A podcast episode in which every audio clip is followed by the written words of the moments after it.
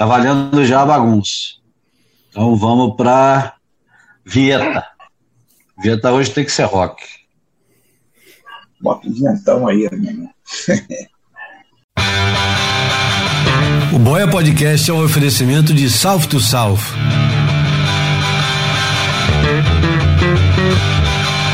Desde 1988, correndo atrás do sonho salgado.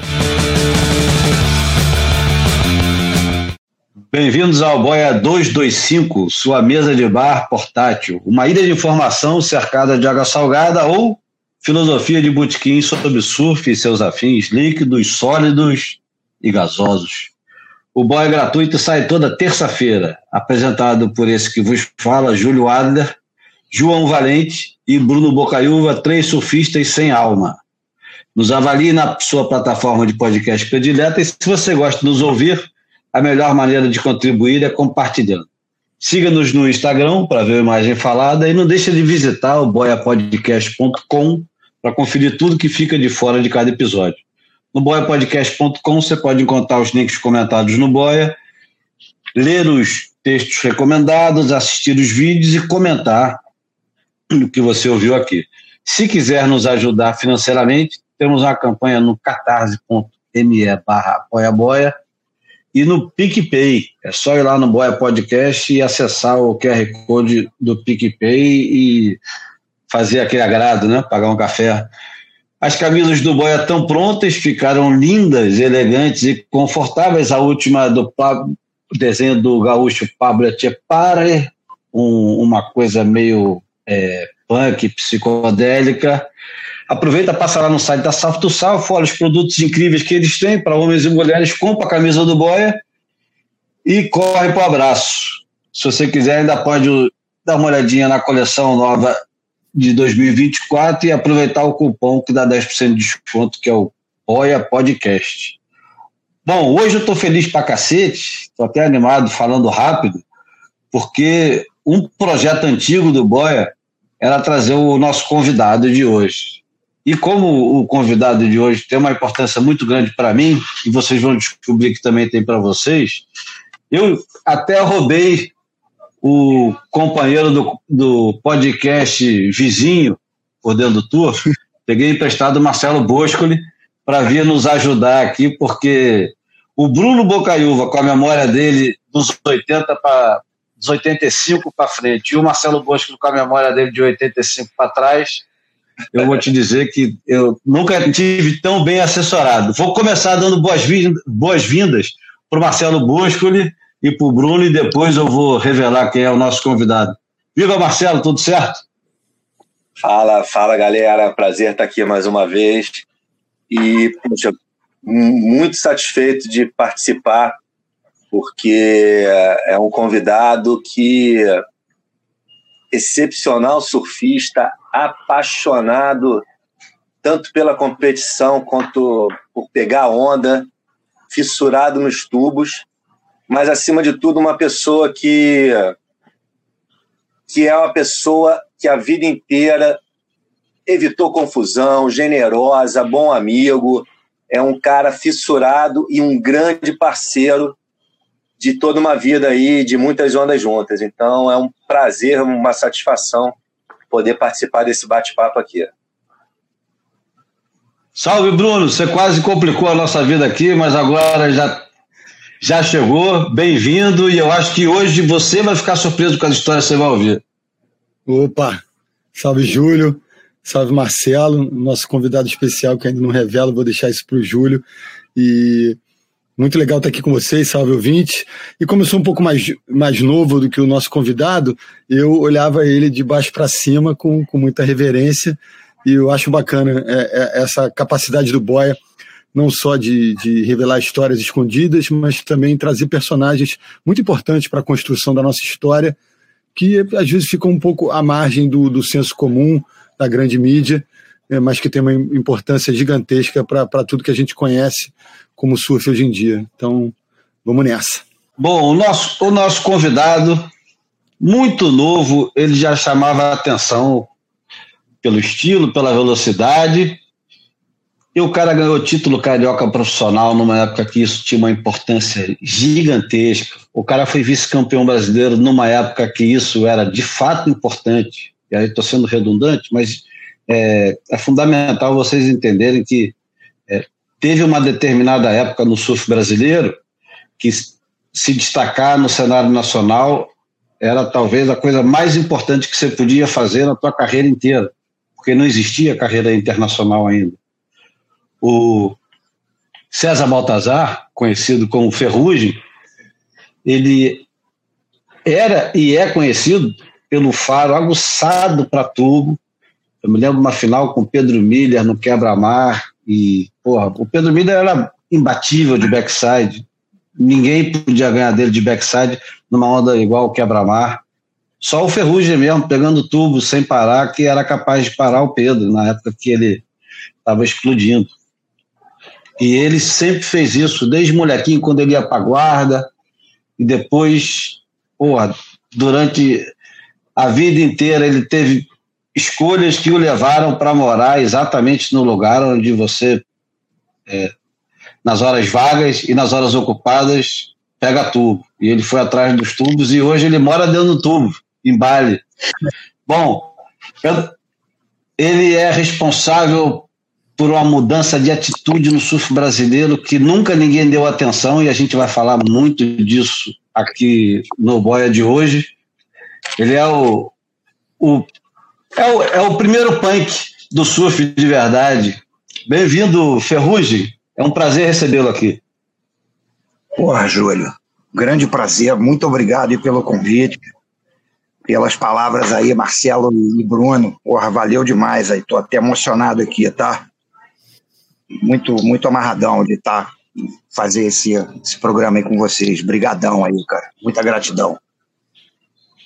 Bom, começa logo dizendo de onde, de onde que você está gravando? Onde é que você está agora? Então, eu tô aqui, cara, na realidade aqui é na área de Binguim, em Bali, Indonésia. Tô vivendo aqui uma fase da minha vida realmente um sonho, cara. Tá vivendo aqui, quase cinco anos já vivendo aqui, ó, em Bali. Pô, maravilhoso, cara. A última Não, vez que eu te encontrei, você, você era chefe de cozinha e você estava já pensando em sair fora daqui, tinha morado em Nova York. Como é que você foi parar sendo chefe de cozinha? Eu quero começar por essa história, porque a gente vai falar de pimenta também. Tá. Então, é, chefe de cozinha, é, eu, eu, eu, divido minha vida hoje né, com, a, com a cozinha. No momento, eu não estou trabalhando com cozinha, eu estou trabalhando só com prancha. Que eu, é, isso foi uma coisa que eu comecei. Eu mandei até a foto aí para você, a primeira prancha que eu fiz. Acho que aquilo ali foi em 86. Primeira prancha que eu fiz. É, eu fui para o campeonato para o Hang Loose, shapeei essa primeira prancha praticamente bem empenada e, me dei muito bem no campeonato, fui para o homem a homem, fiz um monte de ponto, ganhei um dinheiro, e ali eu, eu, eu, eu fiquei um tempo, eh, foi quando eu comecei a shapear, fiquei um tempo nessa de fazer prancha, eu tinha aquela marca surf explosivo, Aí depois eu fui desanimando com o surf e uh, começou a paixão pela culinária. E foi uma época que aí eu deixei o surf mesmo, não de surfar, mas de estar tá envolvido com, com surf, competição e qualquer coisa a nível de trabalho. E passei um bom tempo da minha vida. É, fui morar em Nova York, fiquei uns 12 anos lá, trabalhando só com gastronomia.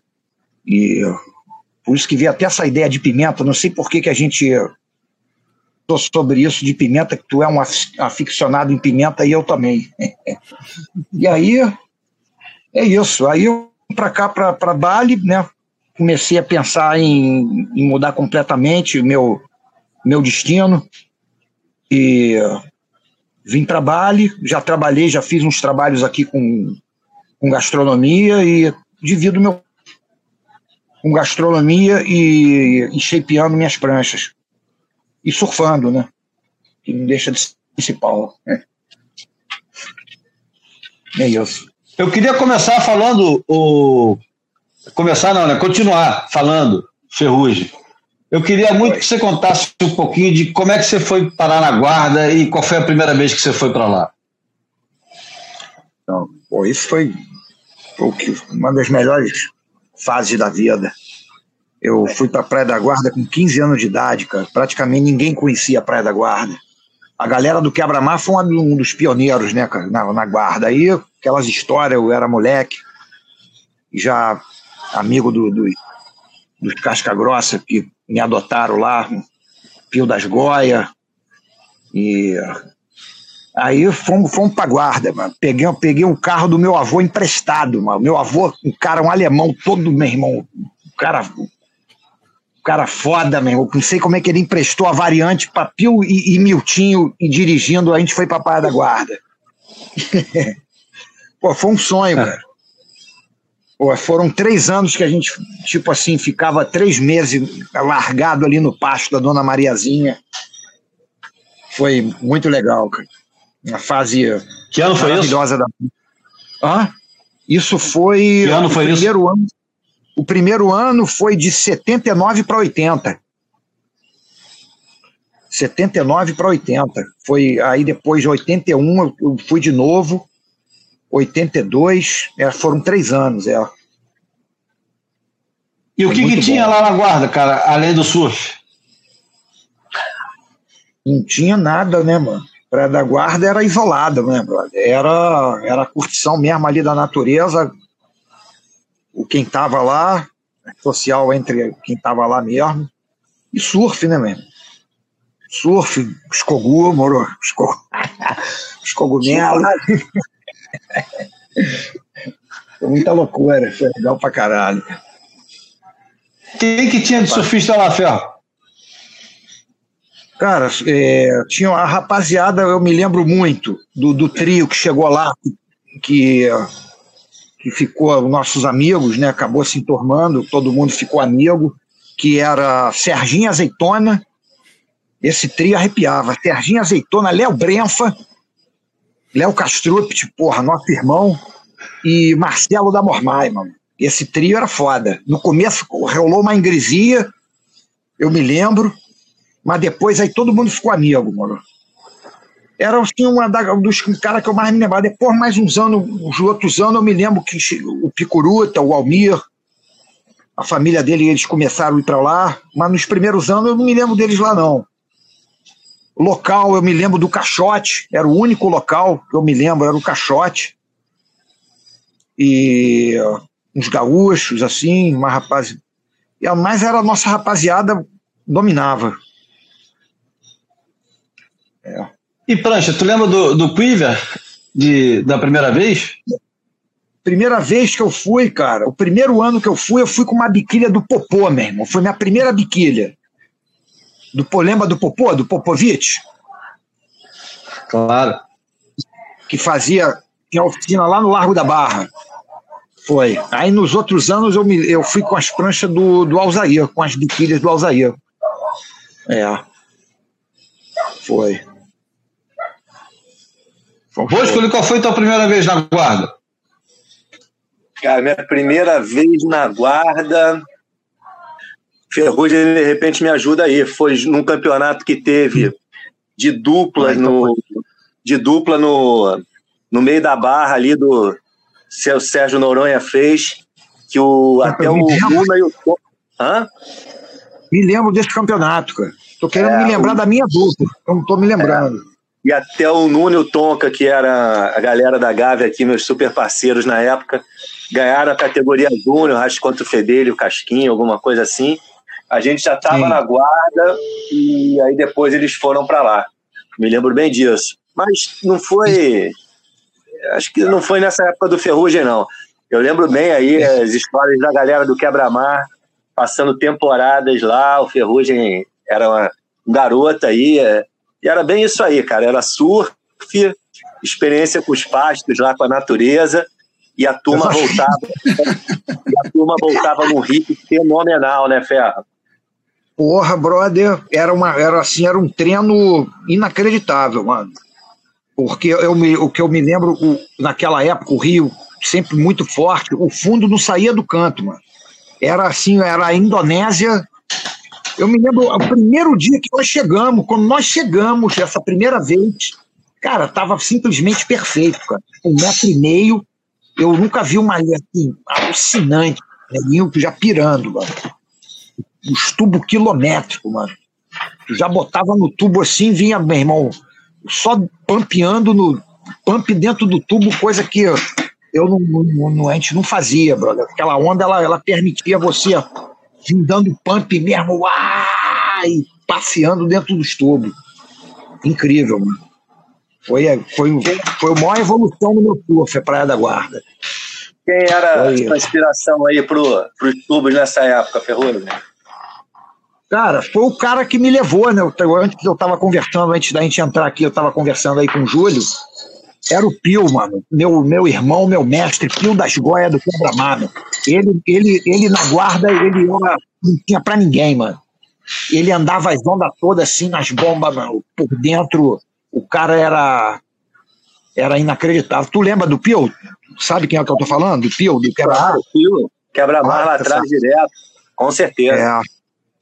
O cara rústico, né? O cara era rústico. O cara era mais era talentoso, o cara era foda. Ele era, era um dos caras que realmente me, me inspirava. Os caras do quebra-mar que me inspirava mesmo era ele, os caras que realmente eu aprendi e via, né? O Valnei, né? Que era o mestre dos tubos, o Valnei Valdemar. Esse cara também era, era o Pio e ele. Eram os melhores. Era bem diferente estilos, morou, cara, mas dois mestres dos tubos que realmente me inspiravam mesmo. Os dois caras eram meus, meus ídolos, quando eu era bem garoto. O Pio tinha a base abertona, né? Surfava de monoquilha. É, o Pio, base abertona, já o, o, o Valnei, a basezinha, meu irmão, todo estilosinho. Porra, estilo moderno. Até hoje em dia, tu pensando nele surfando, realmente era isso. E o, o Pio foi o primeiro Hare Krishna que eu tive contato no surf. É, ele. O Pio foi na época dos primeiros Hare Krishna aí no Brasil, cara. Foi o começo do Hare Krishna. Raspou o cabelo. Raspou ele o cabelo, fez aquela trancinha. Não, ele, ele era devoto mesmo iniciado, não é devoto. O cara foi monge, virou devoto mesmo deu aula mesmo de, de, de, de espiritualidade, cara. Ele me ensinou muito, cara. Ele era mó maluco, mas ele era muito inteligente. Espiritualmente, ele. Aí teve uns outros anos que ele chegou lá com, com o Bharata, que é o, o lema do artista. Hare Krishna também. Então, porra, quando eles chegaram lá, isso foi um, uns outros anos. Chegou os dois naquele bugre, mano. Caralho, meu irmão, mano. Aquela, aquela vez foi irado, né? Ele, ele artista. Foi muito legal. Isso aí. E Ferro, como é que foi dessa fase maravilhosa aí da guarda, poucas competições, e de repente você estava aí participando já de etapa do circuito mundial, né? Você participou do IMEA 5000, né, cara? Como é que, como é que foi isso aí? O que, que te levou para esse mundo aí da competição e como é que foi seu primeiro seu impacto, né, cara? Vendo esse vendo os melhores do mundo pela primeira vez, imagino eu, né? É, eu assim, já, a gente já corria os campeonatos, né? Pouca coisa, né, que tinha também, né, cara? É, a gente teve ali, quando fundou a SBT, né? A gente, é, lá no Quebra-Mar, na frente ali na casa do Russo. E ali a gente já estava competindo, ganhei o primeiro campeonato da SBT, acho que eu fui, o campeão do primeiro ano da SBT fui eu. É. Mas o, o, o realmente o, o Aimeia foi quando. Foi com uma das pranchas até que eu surfei na guarda, cara. Então eu mandei a foto aí, a prancha com, pro. Mandei a foto aí pro Júlio uma, um cutback assim, uma, uma rasgada, uma preta e branca. Essa prancha eu surfei uhum. na guarda e essa prancha que eu me dei bem lá no i 65000, cara, que eu eu passei a triagem toda, que foi uma, uma triagem sinistra, com, tinha um monte de gringo foda, e bra, todos os brasileiros, e eu fui para o homem a homem e corri com o Terry Richardson, que ganhou o campeonato. E, e deu, e deu 3 a 2 mano. Três juízes deram para ele e dois deram para mim, mano. Foi uma puta bateria, mano. Mar perfeito, cara. Tava assim, um metro de onda. Lá na ponta, cara. Vindo, porra, foi alucinante esse cara. Aí eu virei profissional. Eu fui querer pegar a grana e se pegar a grana, vira profissional. Falar, ah, então é, pronto, agora eu sou profissional. Aí virei profissional. e o Ter Richardson, ne... Ter Richardson nesse campeonato, ó, ó a trajetória do cara para ganhar o campeonato. Ele ganhou de todos os melhores buffs que tinha no Rio de Janeiro na época. Ele ganhou do Ferrugem, depois ele ganhou do Valdir Vargas e depois ele ganhou do Fred. É, foi. Ele estava destruindo, né, meu irmão? Na época dos 360, eu lembro ele dava uma porrada de 360. foi bacana, é, legal pra é- caramba. Outro dia eu vi ele aqui, cara. Eu já vi ele duas vezes ali, não vi surfando, não. Vi ali ele na ponte aqui, eu reconheci ele na ponte de, de Padang. Duas vezes ali, ele devia estar morando por ali, ó. mas não vi surfando. Chama ele para conversar, que é um bom papo. É, fala, porra, meu irmão, tu não vai lembrar. Não, acho que ele de repente vai correr uma bateria contigo lá no i65 mil, não vai lembrar, não. Bom, e depois do, dessa sua profissionalização, que era, sei lá, você deve, deve ter ganho 100 dólares, virou profissional. Sei. É. E você foi para Cali... Hum. Fala. Não, não, vai lá, perdão, te interrompi. Não, você foi morar na Califórnia, né? A troco de quem que você foi morar na Califórnia? Tinha a galera do meio da barra que ia para Califórnia, ali nos anos 80, né? Não, essa, é, isso aí foi mais da frente um pouco, porque esse campeonato, esse campeonato, ele foi. Não tinha nem triquilha ainda. Era só, era só biquilha, mano. Era a época ainda não tinha saído as triquilhas. Então, isso, eu fui para Califórnia um pouco mais para frente. Esse campeonato do AINEA deve ter sido em 81, 82. 82. Acho que foi em 80, 82, mano. O AINEA. 82, e eu vou, vou, vou só te lembrar de uma parada. O Greg Day estava surfando prancha do Simon Anderson já 3 quilos nesse campeonato. Era o único que estava de 3 quilos. É, ela, ela tinha sido inventada, mas ela não tinha sido popularizada ainda, né? Então a questão é essa. E eu já ia trazer é. uma pergunta para o César, que é, é, ele, ele é dessa geração exata que sofreu com o hiato do, da, das etapas do circuito mundial. Você compete no IMEA, que é 82, que é o último da era do IMEA, e o circuito só volta em 86 para o Hang Loose, né? Então a tua geração foi a, a, mais impactada por essa ausência do circuito mundial no Brasil. Eu queria saber se na época você tinha consciência disso e de, de repente você começou a pensar em viajar para fora também por conta disso. Dá, dá uma, uma pala sobre, sobre esse, esse período. Então, é, é, essa, esse primeiro campeonato que eu corri, eu era muito novo, eu não tinha nem 18 anos. O AIME 5000, acho que eu tinha 17 anos. É, aí, é, aí eu comecei a competir geral nos campeonatos no Brasil, né? O que tinha, né? Os campeonatos no Rio e os campeonatos que tinha brasileiro. Eu fui para Califórnia, que aí eu já estava surfando com as pranchas do Beto Santos já estava surfando com as pranchas cristal grafite. E aí a pilha, quem deu a pilha para a gente viajar, eu viajei com o Beto Santos para a gente correr. Eu fui correr um campeonato na Flórida, do circuito mundial. Aí fomos para Flórida e eu competi. Acho que eu passei até uma bateria. O mar estava horroroso. Acho que foi o pior mar que eu já vi de campeonato na minha vida. Foi esse campeonato lá na Flórida.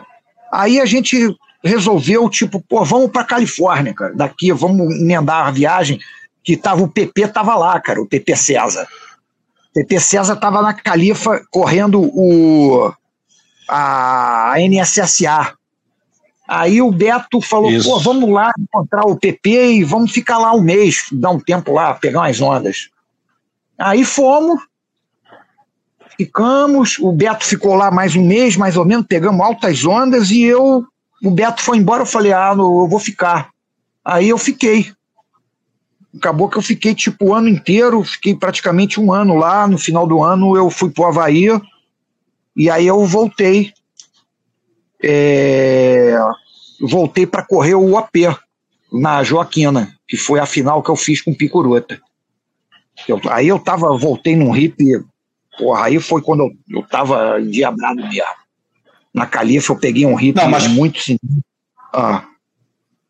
Mas Fala. conta então da Califa um pouco, porque na Califa você é, foi para equipe da Gordon Smith, que na época era o, por si só já era um feito você arrumar um patrocínio na Califórnia, né, sendo estrangeiro. Então. E a Gordon Smith era uma das principais, né? É. Aconteceu que aí o Beto foi embora, né? Eu estava com as pranchas do Beto. E aí encontrei lá também, pô, que me deu uma força, ficou muito meu amigo, a gente criou uma amizade muito legal, que foi o Henrique, o Henrique Schulenburg. E ele era shaper na época, era o peãozão lá na. Shaper peãozão da, da Guarda Smith. Porra, arrebentou com a coluna toda dele e foi lá, de tanto shapear. Aí o. Que aconteceu? Eu correndo um campeonato que era o Hang Ten, lá na um campeonato que era bem tradicional na época, lá em Ocean Beach. Eu correndo esse campeonato, porra, eu fiz uma bateria lá para destruir a bateria que tava o Willie Morris, moro? Só, só tinha cara bom. E o, e o, o Larry Gordon, maluco, porra, Larry Gordon mesmo. O cara viu essa bateria, me viu eu surfando essa bateria, e como o Henrique trabalhava lá, era inteiradão com ele, aí rolou esse, esse conchavo? E o, o cara me botou na equipe. Aí eu entrei para a equipe lá da, da, da Gordon Smith.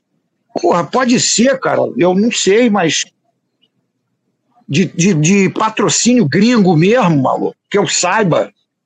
Antes disso, eu não me lembro, mas eu sei que eu sentava, ele se amarrava, eu sentava no escritório com ele, meu irmão. Porra, isso foi uma coisa, um, uma coisa legal pra caralho que aconteceu para mim. Eu, eu, gostava muito disso. De estar tá ali numa puta fábrica com uma, com uma marca lenda, né? Legendária mesmo. E, e foi irado. Aí no final, eu fui no final do ano, eu, os caras fizeram um quiver, o Henrique fez um quiver para mim. Tudo Gordon Smith, os caras me deram uma força e eu fui pro Havaí. Foi a minha primeira vez no Havaí. Isso foi em 84 ainda? Foi em 84 ainda, é. No final de 84, aí para 85. Que ferro. Nessa época aí, você, eu estava lá no Havaí também. É, foi quando você ficou ali com o Roberto Valério. Foi nessa época começou os primeiros contatos com a Ciclone. Como é que foi depois você participar com o Roberto Valério de uma equipe como a Ciclone? Isso te ajudou? Então, pô, foi mó barato que quando eu cheguei no Havaí fui sozinho, né, mano? Sem conhecer nada. Eu me lembro que eu cheguei de noite, mano. Eu cheguei, aluguei um carro e, porra, dei, consegui, cheguei no lugar. Naquela época não tinha mesmo. A gente, não sei como é que a gente chegava nos lugares, não, meu irmão. Sozinho. Hoje em dia a gente tem tudo, né, meu irmão? Eu, eu sei que eu saí lá do Saltichó sozinho, cheguei numa casa de um contato, cara, não sei quem foi que fez, mano. Eu cheguei ali em Raleiva, mano. Aí logo depois, aí pra mim fiquei com o carro só um dia, né? Já fui devolver e aí encontrei, tava lá sozinho na minha, vendo o que, que eu ia fazer, já encontrei Roberto Valério e, e Léo Castro, eles estavam juntos. Porra, aí os caras me ajudaram pra caramba, o Roberto me incluiu na, no, no bonde deles, morou, cara? Nem pagava é, aluguel de carro, nada, ele me botou e a gente ficou junto. Aí eu fiquei junto com eles. Foi quando eu comecei minha relação com o, com o Roberto, cara. Foi muito bacana isso. Cara. E foi bom também porque, porra, eu me lembro logo da primeira, tipo, a primeira caída mesmo, cara. Eu, o bonde era, era pesado, né, meu irmão? Porque eu logo mal cheguei, o cara só botava nas bombas.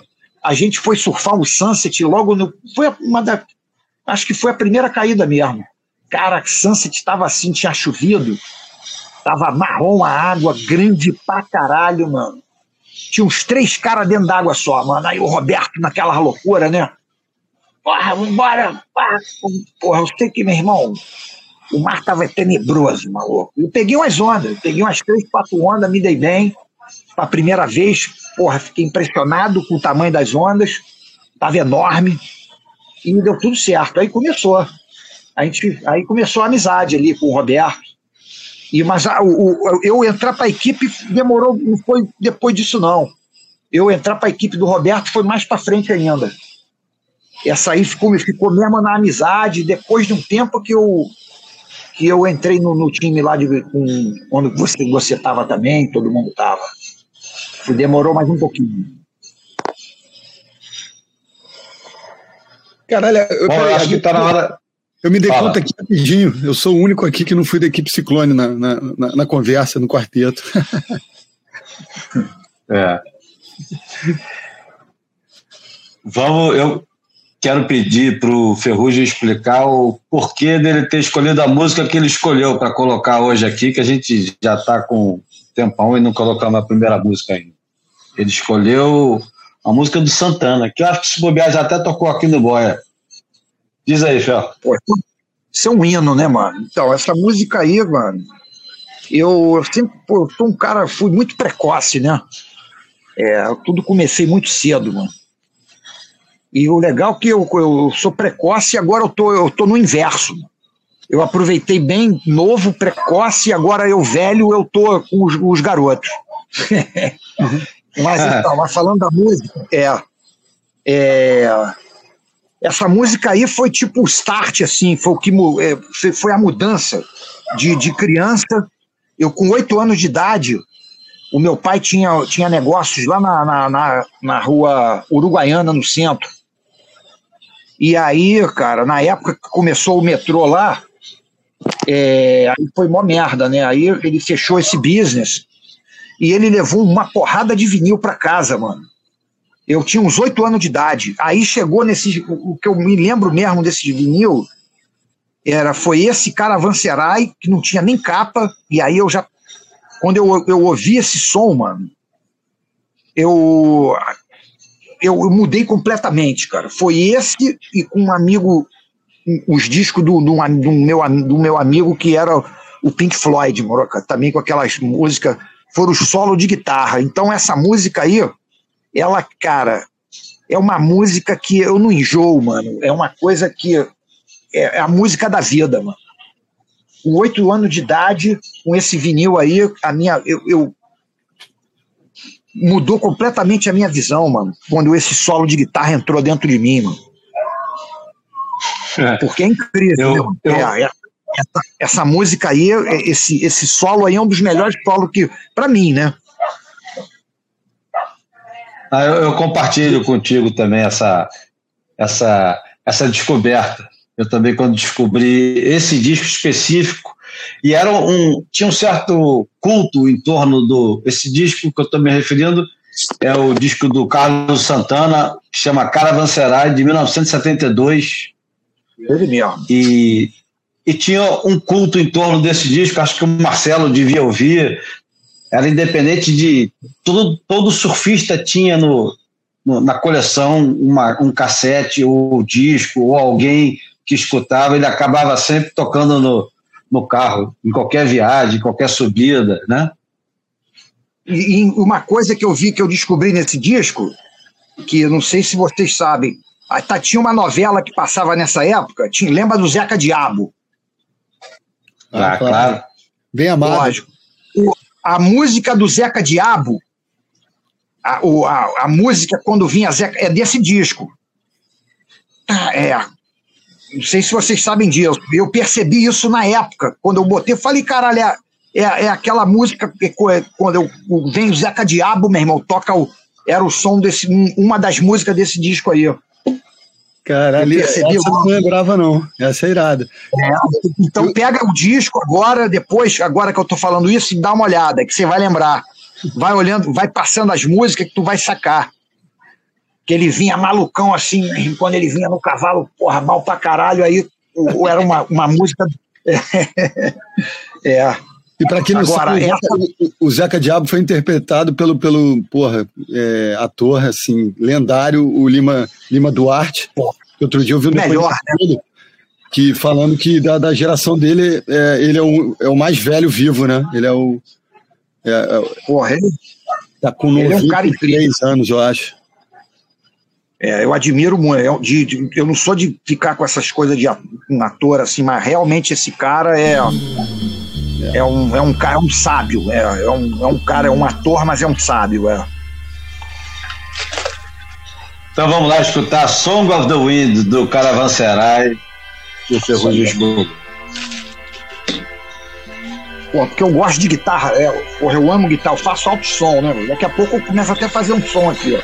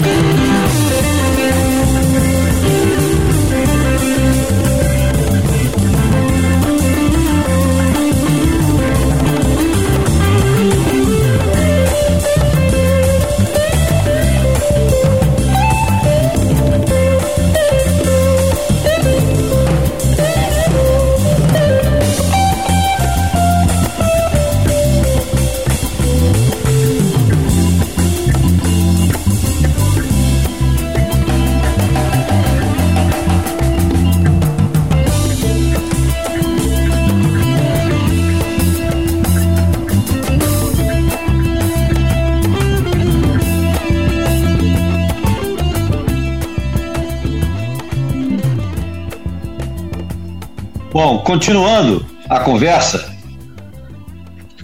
você na Califórnia teve uma oportunidade de ouro de competir no Mundial Amador, mas já tinha recebido dinheiro no AMS 5000 e não pôde fazer parte do time que colocou o, o Brasil, escreveu o Brasil na ISA, que foi o Pepe César, é. o, o Heraldo Gueiros. Você estava na areia, estava lá ajudando Mas, os caras, tu participou do, do, do, do campeonato como. Eu, como eu, fui de, eu fui de coach, eu era o coach, é. Eu era o coach.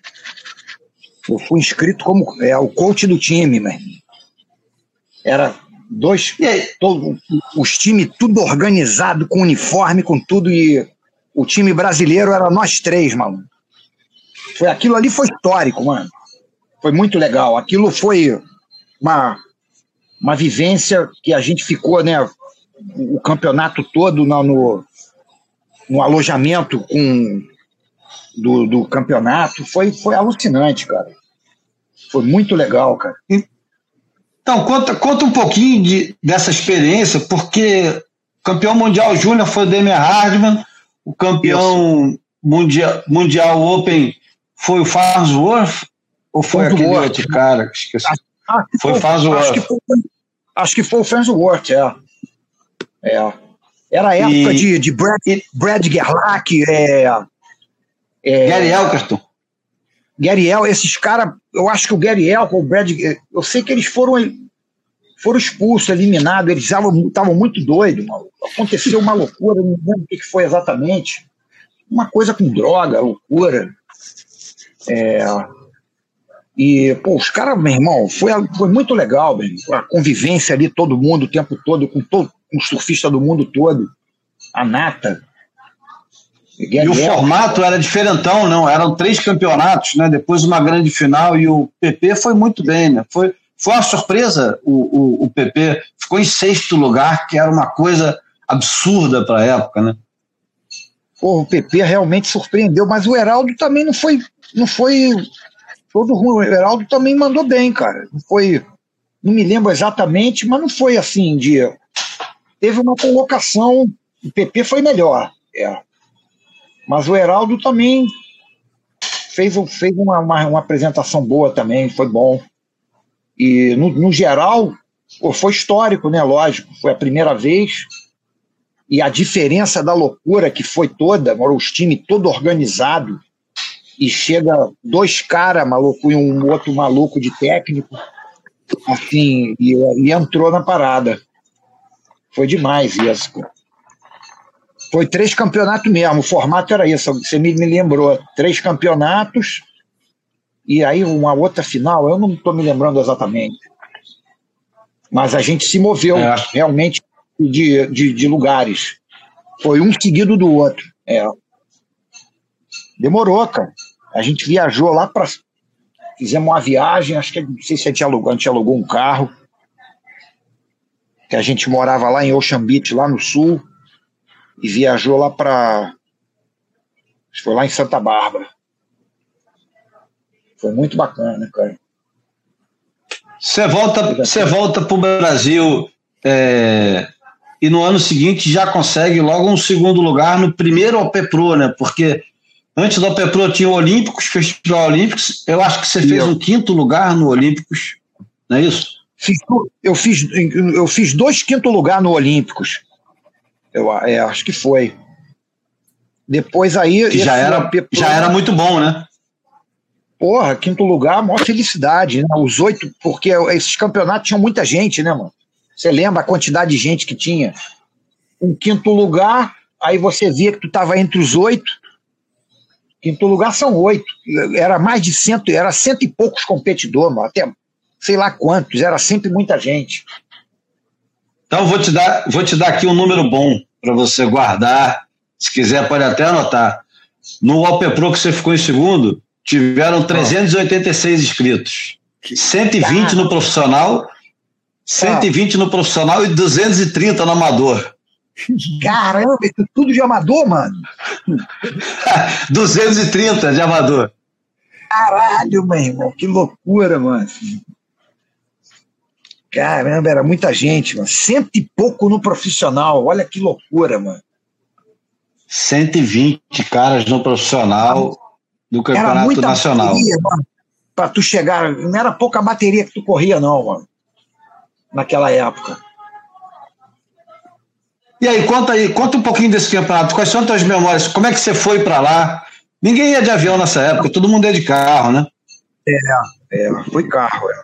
Então, eu logo que eu cheguei da, do Havaí, não demorou muito não, cara. Eu cheguei, foi muito rápido. Eu cheguei do Havaí, aí o Beto, o Beto fez a prancha, essa prancha. O Beto fez a prancha. Meu irmão, foi tempo, acho, de o Beto fazer a prancha e a gente já ir pro campeonato. Foi assim, rápido. E aí, mano, eu tava muito confiante. É, é, incrível que quando você se dá bem em campeonato, mano, é, é muito mais o é muito mais a tua confiança, mano, o teu. É porque tu tá no hip mesmo, né? Mas a confiança. Porra, eu tava uma confiança, tipo assim, ninguém me ganha, mano. Não tem pra ninguém mesmo, não vai dar mesmo. Só na final eu achei que foi apertado, né? Podia dar os dois mesmo, mas muitos dizem que jogaram uma deram uma forcinha pro, quer dizer, a força tanto da prancha, né, mano? Da prancha que emprestaram pro cara. Conta aí, conta, conta essa história, verdade, por favor, cara. Conta essa história. Emprestaram prancha para quem? Quem emprestou prancha para quem? Essa história nunca foi contada, mano. Isso aí é uma coisa que tá minha vida inteira está aqui. Eu nunca falo isso com ninguém. Eu vou, vai ser a primeira vez que eu vou falar sobre isso. Porque parece que quando a gente fala que envolve pessoas, né, mano? E foi uma coisa que bom, foi escroto, né, mano? Porque, pô, chegou na final, é, chegou na final eu e Picuruta, porra, os meus melhores amigos, eu ainda era, eu já era sócio, eu acho que eu, eu já era sócio da Cristal Grafite. Era, eu era sócio, é. Eu era, eu era sócio. É. A gente, eu e, eu e Marcos Conde, a gente fazia os. A gente comprou a, a confecção, fazia os shorts, é. E, mas aí tudo bem, mas a história da prancha. Chegou, meu irmão, na final.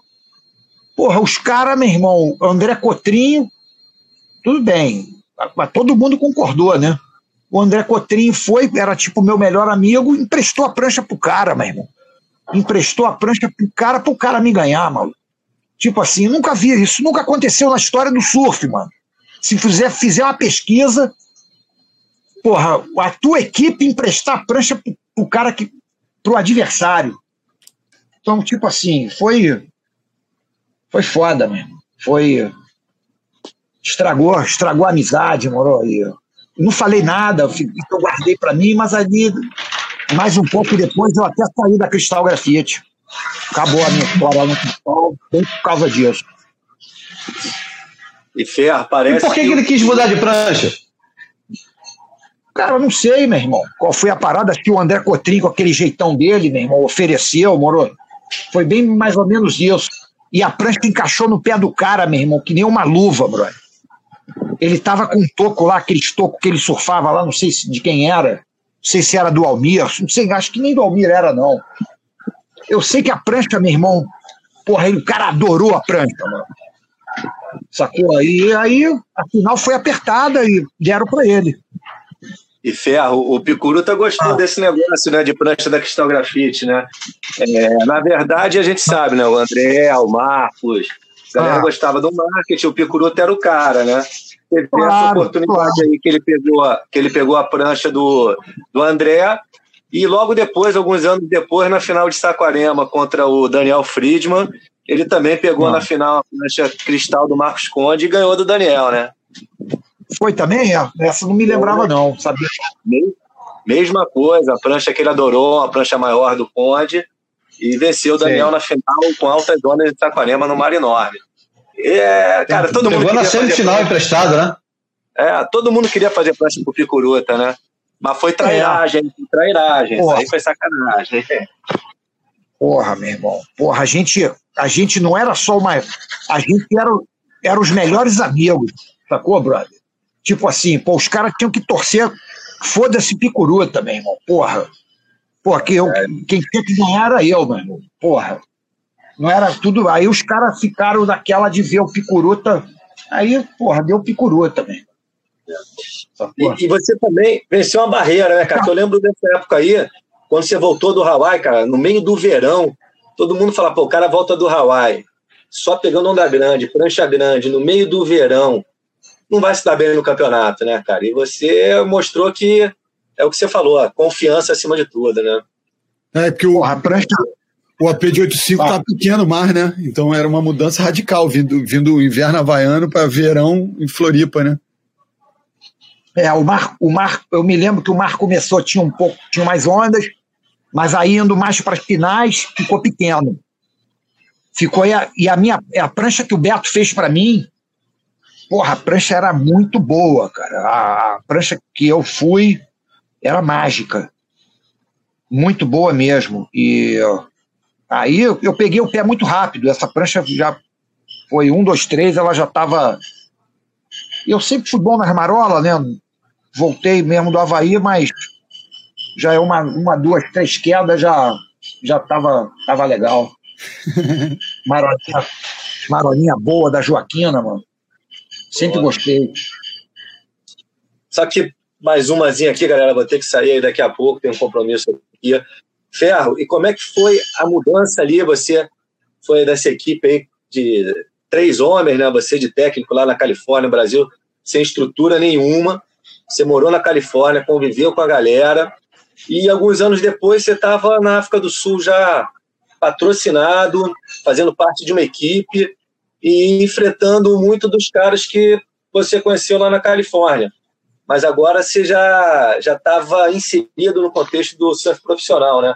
Como é que foi essa mudança de uma equipe sem estrutura nenhuma para Califórnia para de repente chegar na África do Sul competindo algumas etapas do circuito mundial com uma equipe já bem mais estruturada.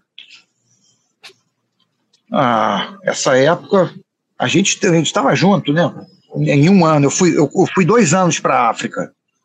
Teve aquele ano, aquele ano que a gente estava lá. Ah, não, o primeiro ano que a gente estava foi a primeira vez, é, que a gente estava naquele no mesmo no mesmo bonde. Ah, foi alucinante, cara. Foi uma das melhores fases do, do, do linha do surf, né, cara? A África do Sul, a Jeffers Bay foi um sonho, né? É... é. Eu lembro. Eu queria, queria entrar no título carioca, cara, do, do, do Ferrugem, porque você fica em terceiro, né, Marcelo? É, pode ser, pode ser. Eu lembro bem desse, desse ano aí que o Ferrugem ganhou. Você vai ter uma foto maneiríssima numa capa da Fluir, se eu não me engano. E é um cara que mereceu, merece ter o título de campeão carioca aí na galeria, mandou muito bem. O que você lembra desse ano aí, Ferro? Pô, esse ano aí foi, como eu estava falando da confiança, foi. Esse ano eu estava muito confiante, cara. Tava com uma prancha também, uma prancha muito boa. Eu corri a, a maioria dos campeonatos.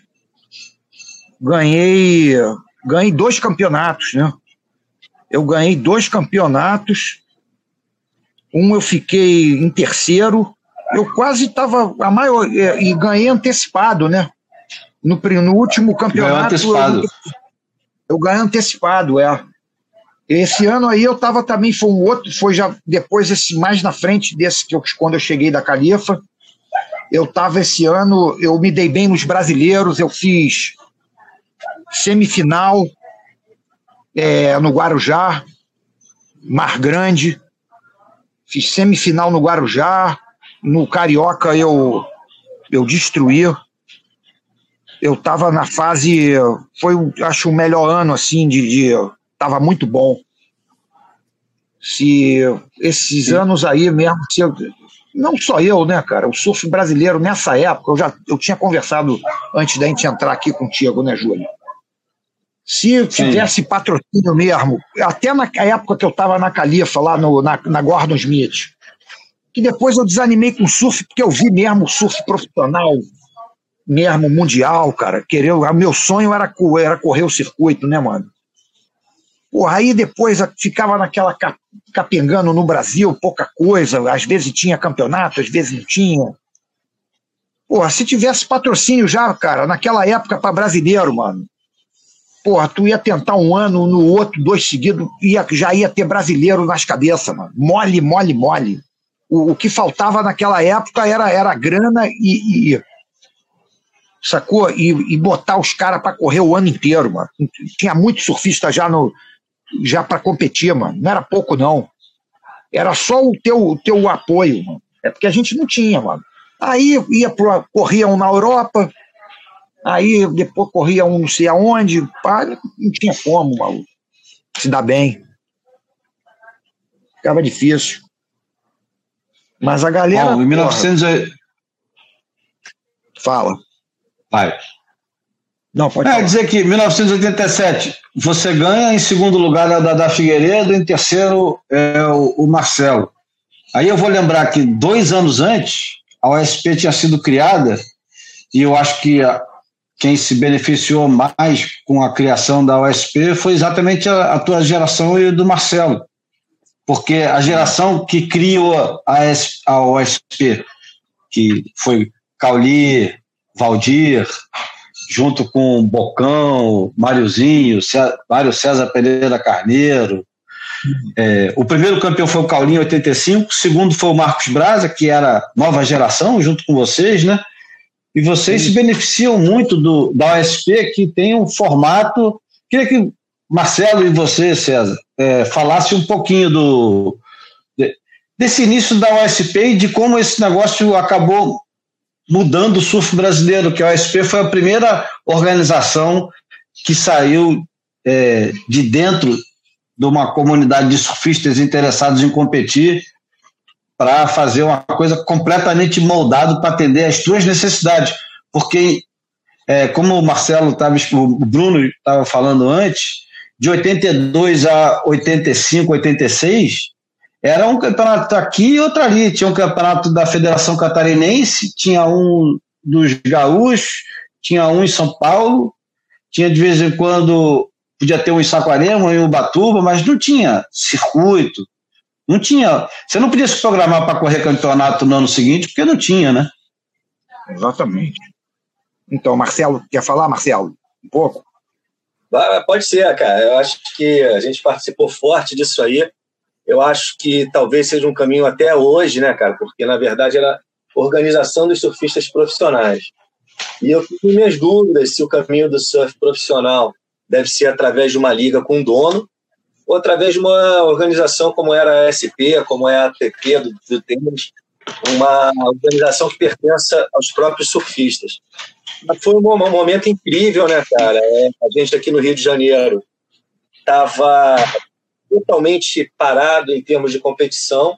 Picuruta, os paulistas vinham crescendo muito.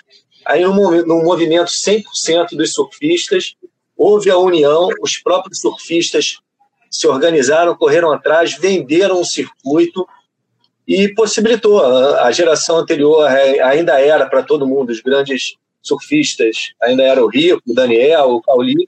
E quando a SP começou, apareceu toda essa nova geração, né, cara?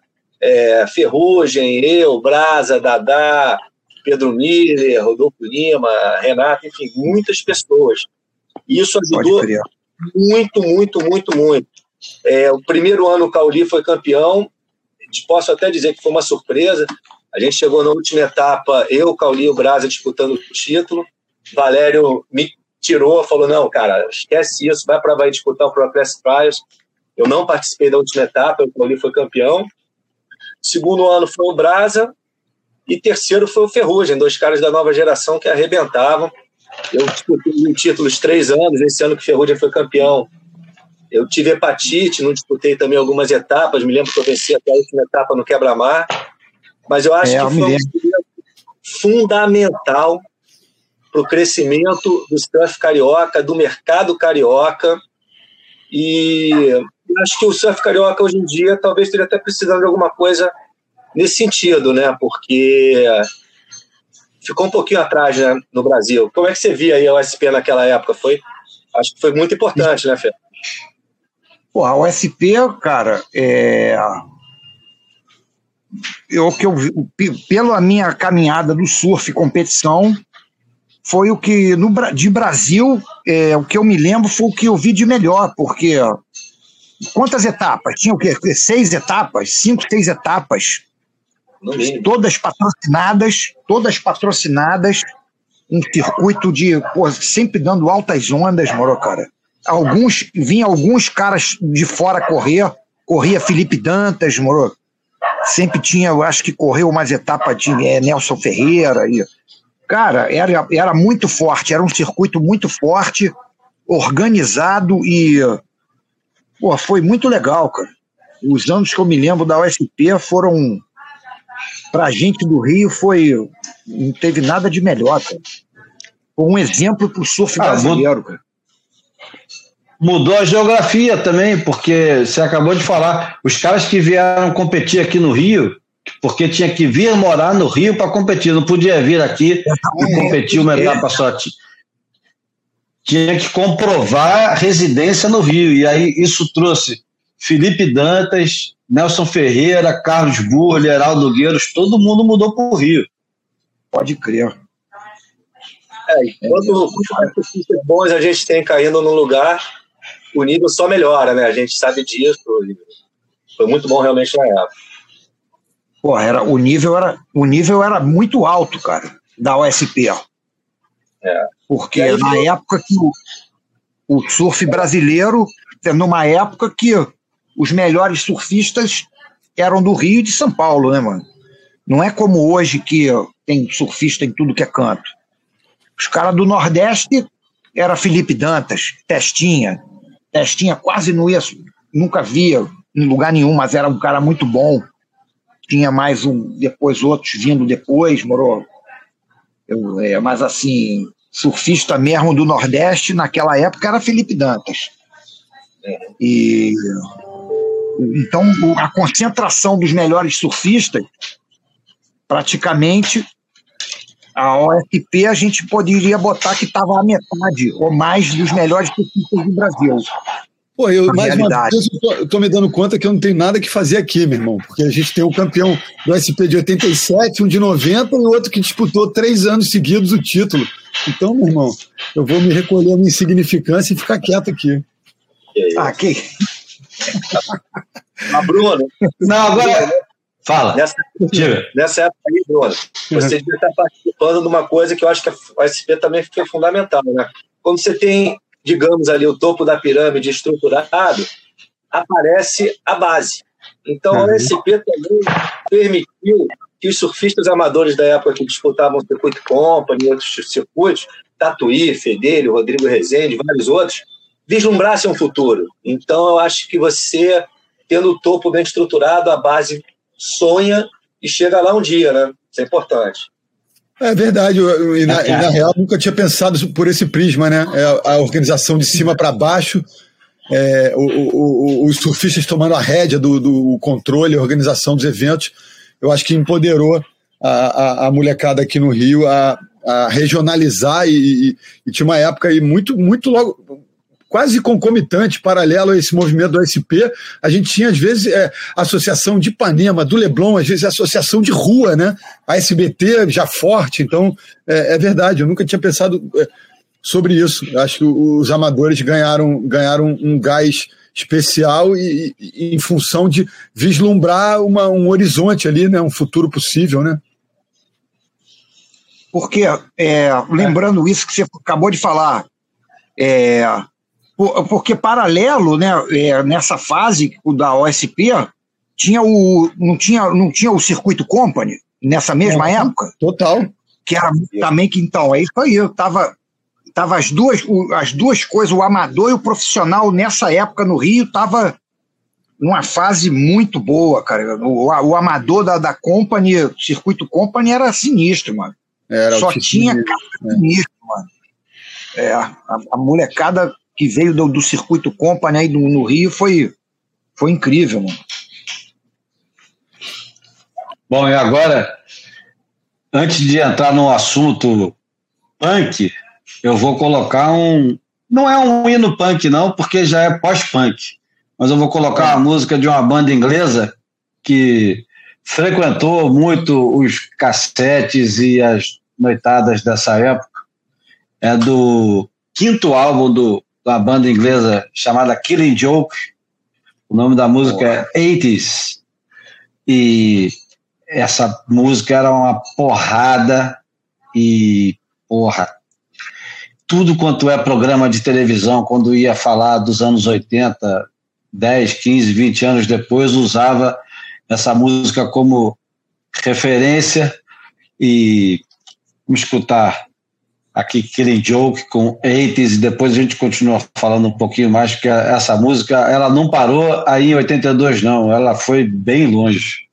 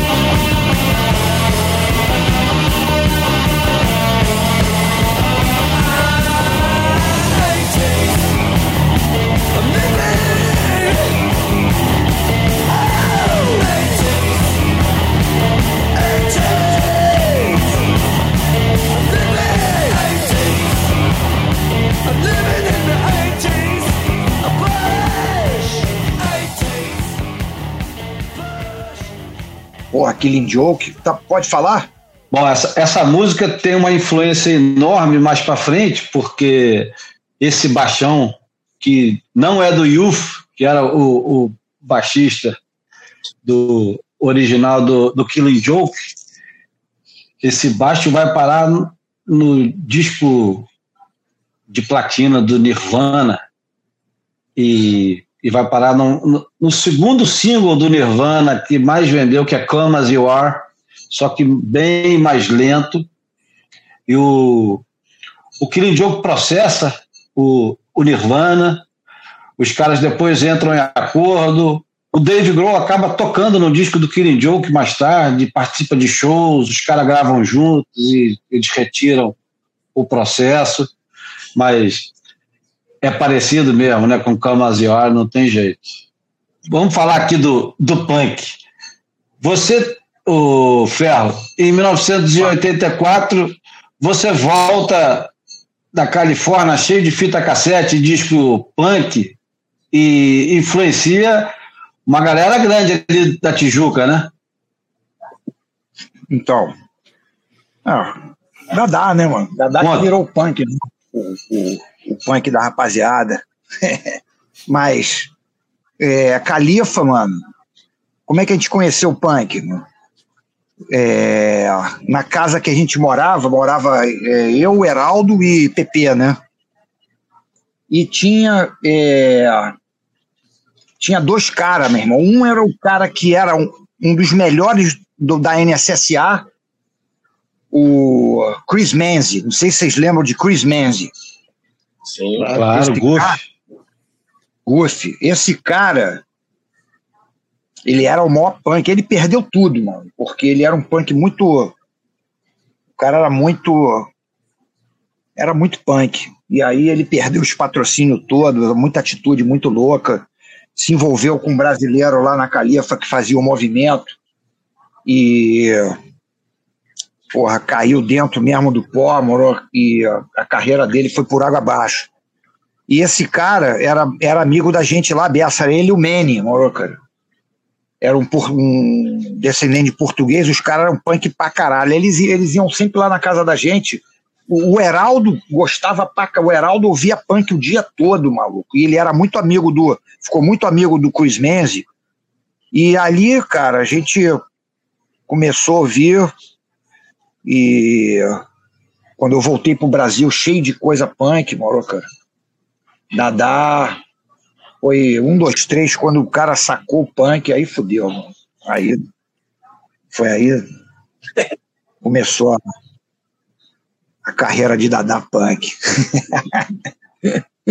Não, mas aí conta aí, conta quais, quais eram os discos, o que, que, que, que tinha de então, atitude, porque tinha uma parada de rasgar a camisa, é, é eu, cabelo.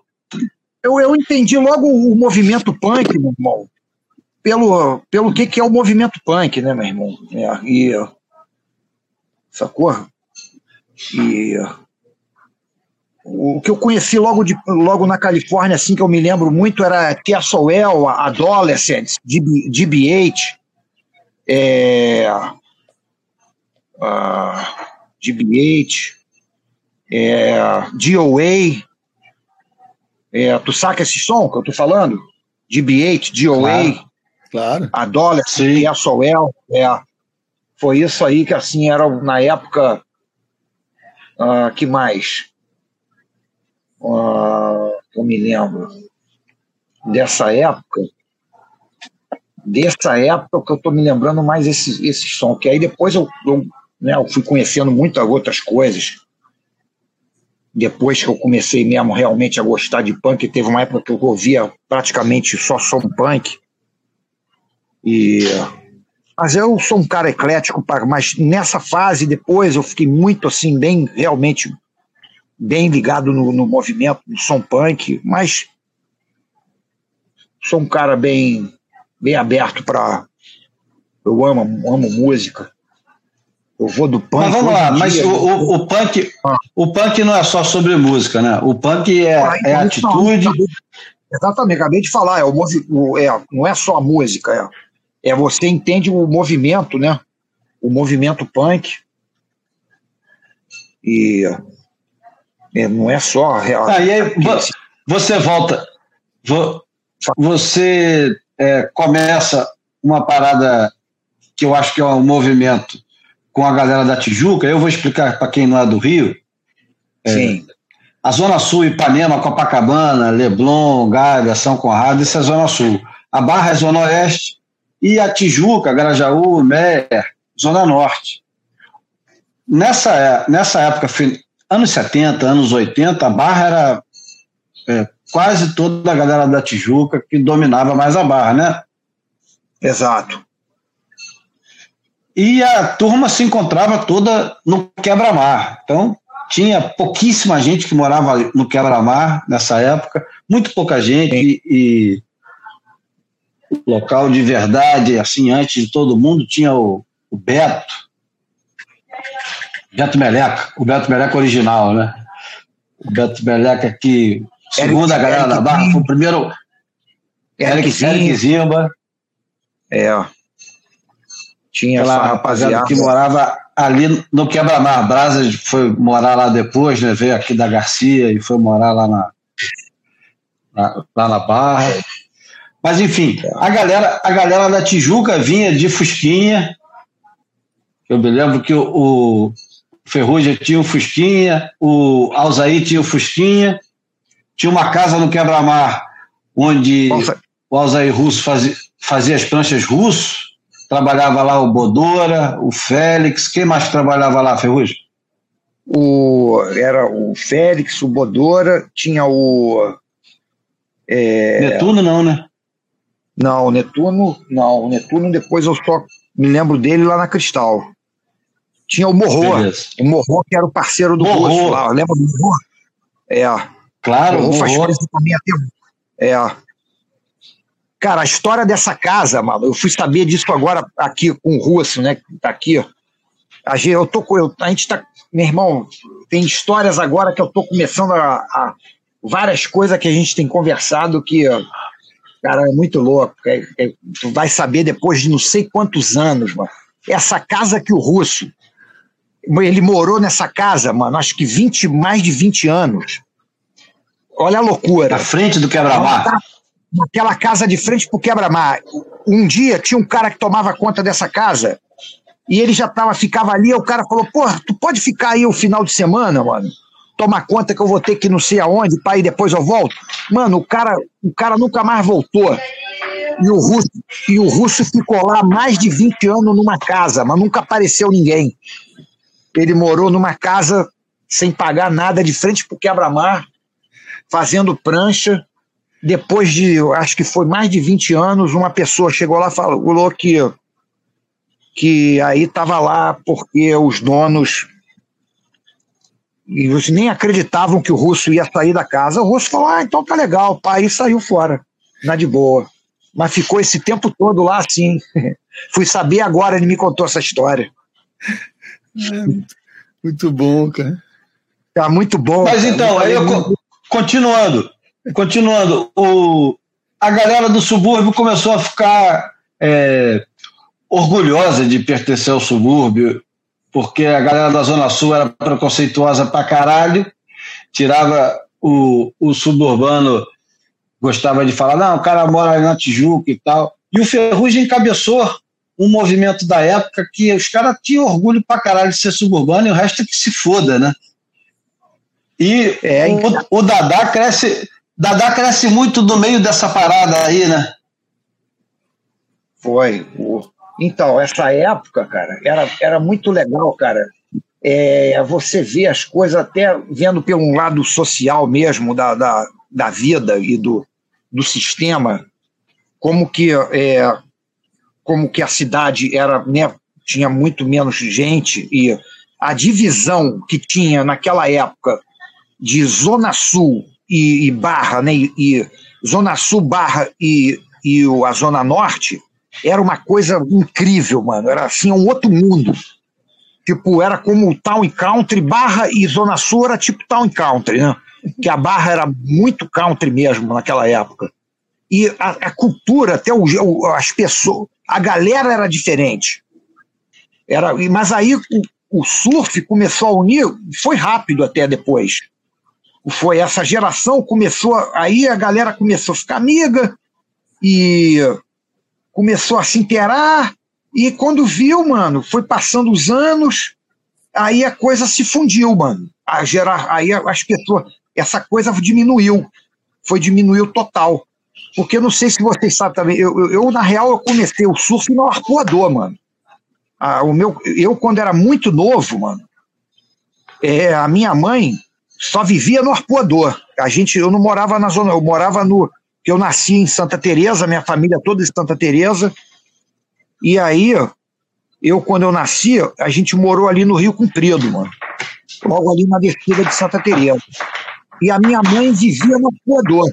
Então eu, tipo assim, já com 5 anos de idade, mano, eu surfei de prancha de isopor pra caramba no arpoador até os meus 12 anos de idade.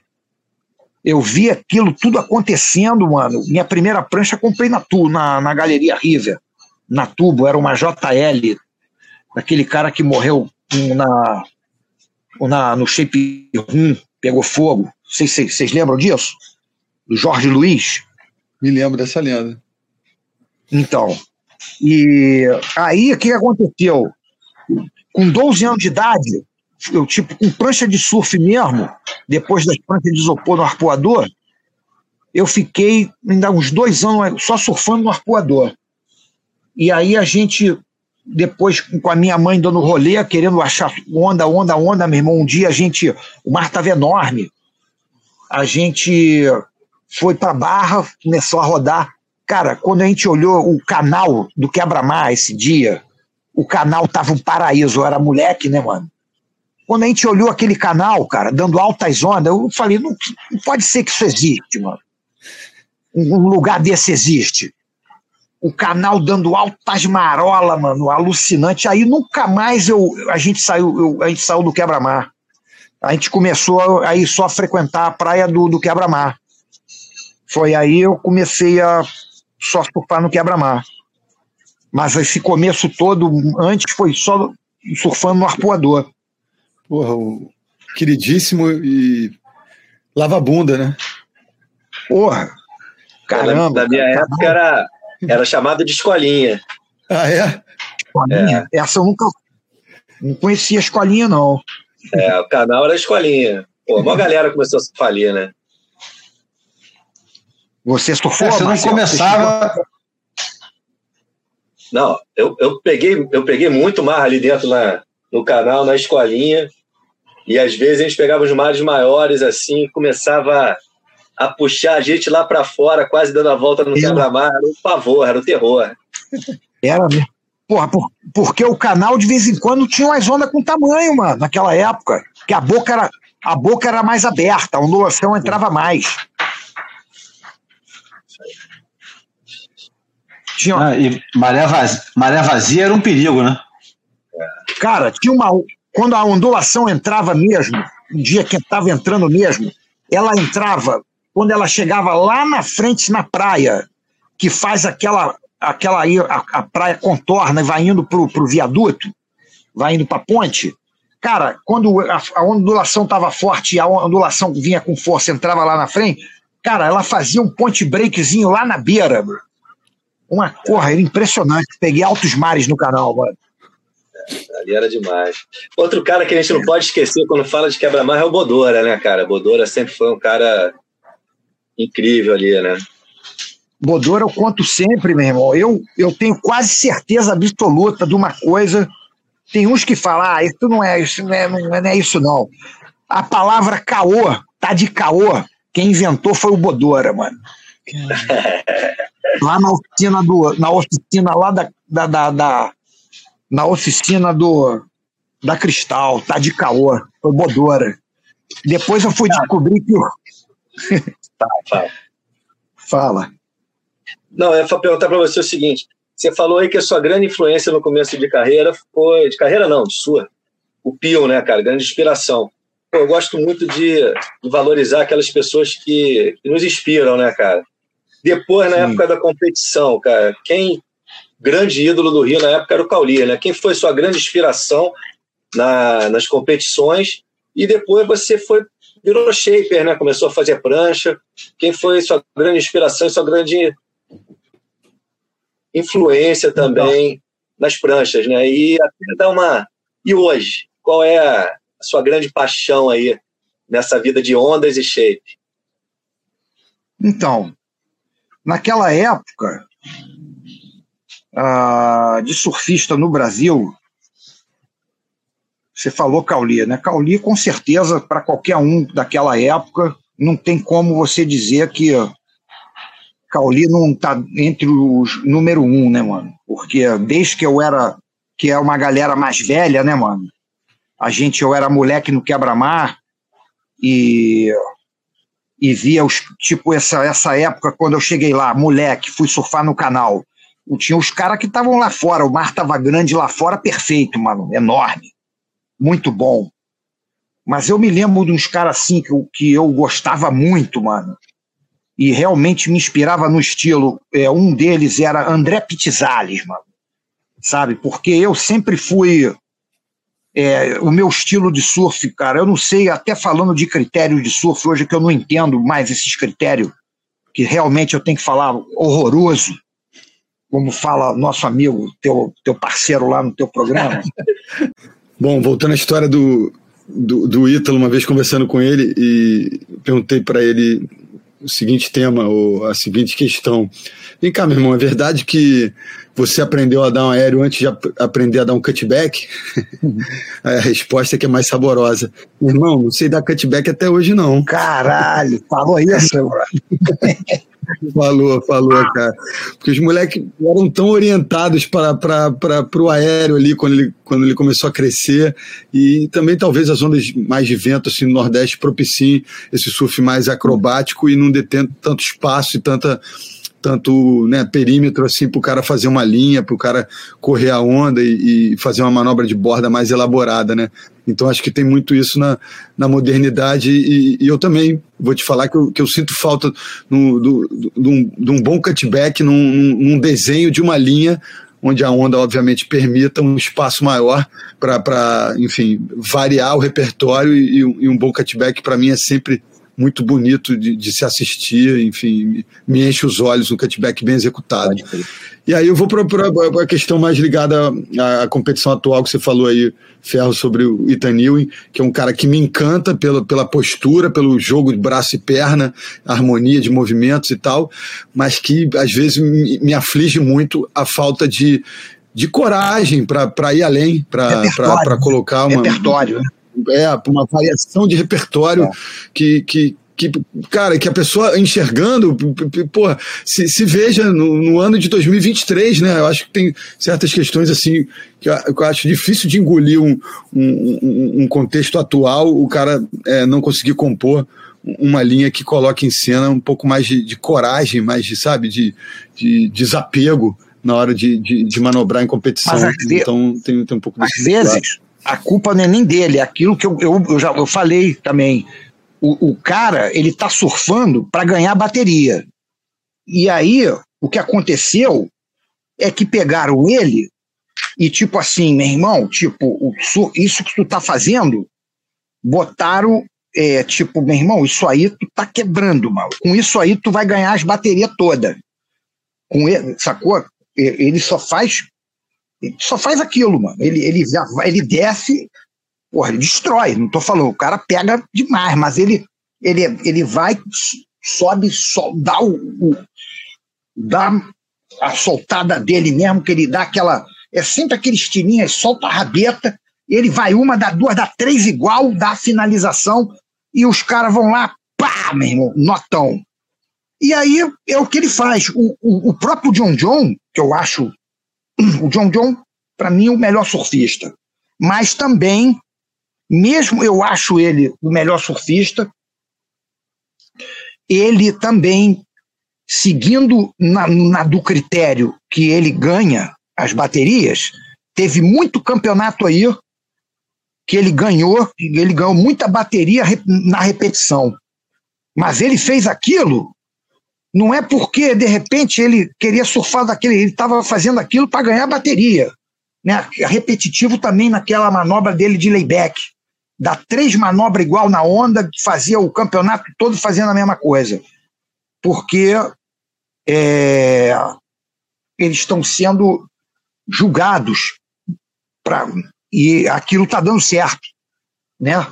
Tipo, o cara vem o Ítalo dá um aéreo mirabol, alucinante. O cara dá três rasgadas daquela, maluco. e ganha a bateria. Então o cara falou: é isso aqui que eu vou fazer, mano. Aí limita o cara. O, o, o critério limita o, o cara. Sacou?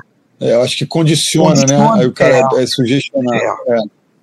E tá muito sem um campeonato tá de uma maneira, o outro ele já vem de outra maneira. A gente sabe o que tem acontecido, né, cara? Tá todo a gente segue. Ah. Ferro. Ah. Não, é, é, é, exato em cima do que você falou aí, eu acho o seguinte, cara. É, os surfistas que estão no circuito mundial são os caras mais habilidosos do mundo no auge físico e Exatamente. técnico deles. Os juízes, os juízes definem o futuro do surf, para onde o surf competição vai. E aí cai no que você falou o tempo inteiro, critério. Então, os juízes têm uma obrigação, um compromisso com a evolução do surf em definir um critério claro e que leve o surf um pouquinho adiante. Então, falta essa definição desse critério claro. E aí você vê baterias indo para um lado, bateria, baterias indo para outro Sim. lado, né, cara? O critério Sim. inexistente. Então, eu, se pudesse, eu colocaria o critério com muito mais Exatamente. variação, repertório. É, isso, é, isso não quer dizer que tem certos surfistas que só repetem que eu adoro. Sim. Eu adoro o Ethan Ewing. Pô, quer ver o maior exemplo de todos? Taylor Sim. Knox. Taylor Knox é quase que um cara de uma manobra só, mas é um surf Sim. excepcional. Mas dentro do circuito mundial, o critério eu acho que tem que exigir é, inovação e repertório. E acho, que, e acho que isso aí falta, e você colocou muito bem, você foi super Conjunto, claro nisso. Né, Galera, desculpa aí sair. É, fala, é, fala. É, é, o conjunto, né? Por isso que, para mim, assim, o, o surfista que eu. É, para mim, eu falei que o John John, né? Eu acho o John John o melhor surfista. Mas, em competição, é, em competição, para mim, é o Medina. Tipo, porque o Medina uhum. é o cara que varia mais. O, o, Medina ele tem um repertório que é inacreditável, mano. Ele, o Medina, porra, o cara vem numa, numa onda, ele faz, porra, se é meia dúzia de manobra, ele faz meia dúzia de manobra diferente. Uma ele dá uma desgarrada de rabeta, ele dá um aéreo assim, dá um aéreo assado, sacou? Mano? É, porra, é muito legal de ver, mano. Aí vem um outro surfista que o cara diz, ah, não, porque isso é que não dá, mano. Ah, esse cara, ele é power surf. Ah, meu irmão, porra. Aí o cara não dá um aéreo, maluco. Aí não dá um aéreo, não, não tem como um surfista hoje, meu irmão, profissional, não, não dá aéreo, mano. Não, pra mim não é só dar aéreo, mas o cara tem que dar aéreo. Mano. Ele tem que fazer de tudo, ele tem que fazer aéreo de backside, de frontside, ele tem que fazer é, é, todas as manobras. Ah, esse cara não, aí ele vem só vu, vu, vu, a mesma coisa. Não, não dá, bro. Não dá para ganhar de um outro cara, sacou, mano? Que vem, o cara faz todas as manobras. Tipo, porra, o Medina, o, o não é só os, são os brasileiros, tem alguns gringos também que destrói. Mas tem alguns que realmente são os caras que eu não gosto, que são os caras que repetem sempre aquele mesmo surf. E eu acho que realmente não, não tem condição, mano. E, mas os caras empurram, né? Tá é. certinho. Tá certinho. É. Pô, galera, tem que. Desculpa aí, pô, o papo tá bom demais, mas eu tenho um compromisso, até me estendi aqui pô, demais. Foi um maior prazer, cara. Ferrugem, para mim, é, é um exemplo. Pô, para mim, é aquele garoto fissurado, aquele competidor heróis, um cara que trabalhou no meio e hoje aí, aos 60, ou quase 60, eu que estou aqui com 59, acabei, você deve Acabei de fazer 59 também, nós somos exatamente a mesma idade. É isso aí. Vê. Continua representando bem demais o surfista nessa idade, né? Um cara que é fissurado, está pegando os tubos até hoje, vive do esporte para o esporte. Então, uma alegria aí te reencontrar depois ver se eu pego aí teu contato, Porra, manter esse contato. Bruno e Júlio, muito obrigado aí. Desculpe se eu falei aqui um pouquinho. Imagina, Marcelo. E, e é o maior prazer Porra, aí desse encontro de Também amigos aqui. prazerzão, irmão. Porra, você tá conversando com você aí nesse papo aí, cara.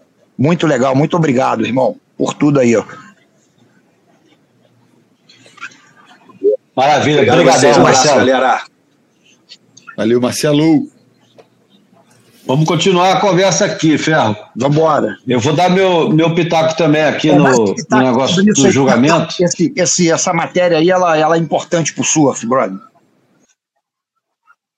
Então, eu, eu a, a, respeito de critério de julgamento, eu sou meio antiquado, porque eu, eu acho que tudo devia ficar fincado numa única frase do Marquista de uma vez, que ele falou quando tinha muita discussão entre surf novo, surf antigo, quem usa a borda.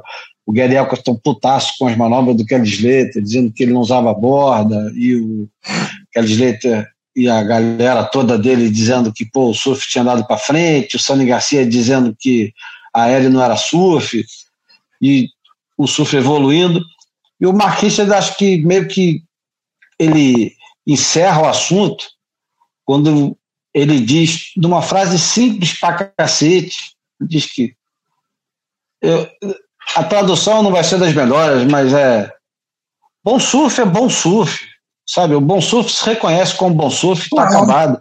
Não tem esse negócio, não tem muito essa parada de, de repertório, nem de, de criatividade. Eu, pô, eu estou muito mais preocupado com estilo e, e abordagem na onda do que com o fato do cara repetir ou sei lá o quê. Não me incomoda nada. Quando, quando eu vejo o.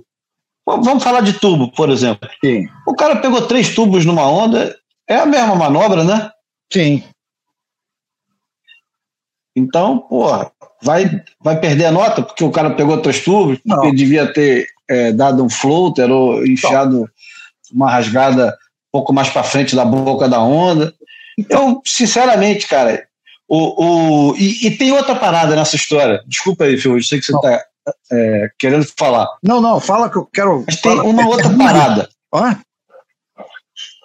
Um dos caras mais progressivos que entraram no circuito mundial, que é o Danny Reynolds, ele entra no circuito mundial com. Não, não, eu acho que ele não tem intenção de fazer nada, além de fazer parte do negócio. Lógico que devia ter uma ilusão de ser campeão mundial, coisa que nunca chegou nem perto.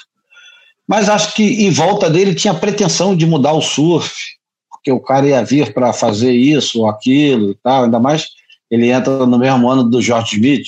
A gente falou isso é, semana passada, duas semanas atrás. São dois caras que entram muito no circuito mundial para quem sabe mudar alguma coisa. Sim. E o Danny Reynolds depois vai é, vai se lamuriar dizendo que, porra, o surf do circuito mundial é, limita muito o surfista, porque eles são obrigados a surfar. Cara, isso para mim é, é um papo brabo do cacete. Esses malucos, eles têm excelentes salários. Os caras se divertem pegando onda, isso é o que eles dizem, pelo menos para fora. E quase todos eles, com exceção de Medina, com exceção de Slater, com exceção de pouquíssimos, quase todos eles falam que o resultado não é tão importante. E se não é tão importante, por que se preocupar tanto com o resultado e ficar limitando o, o surf para passar bateria? Vai lá e faz teu melhor.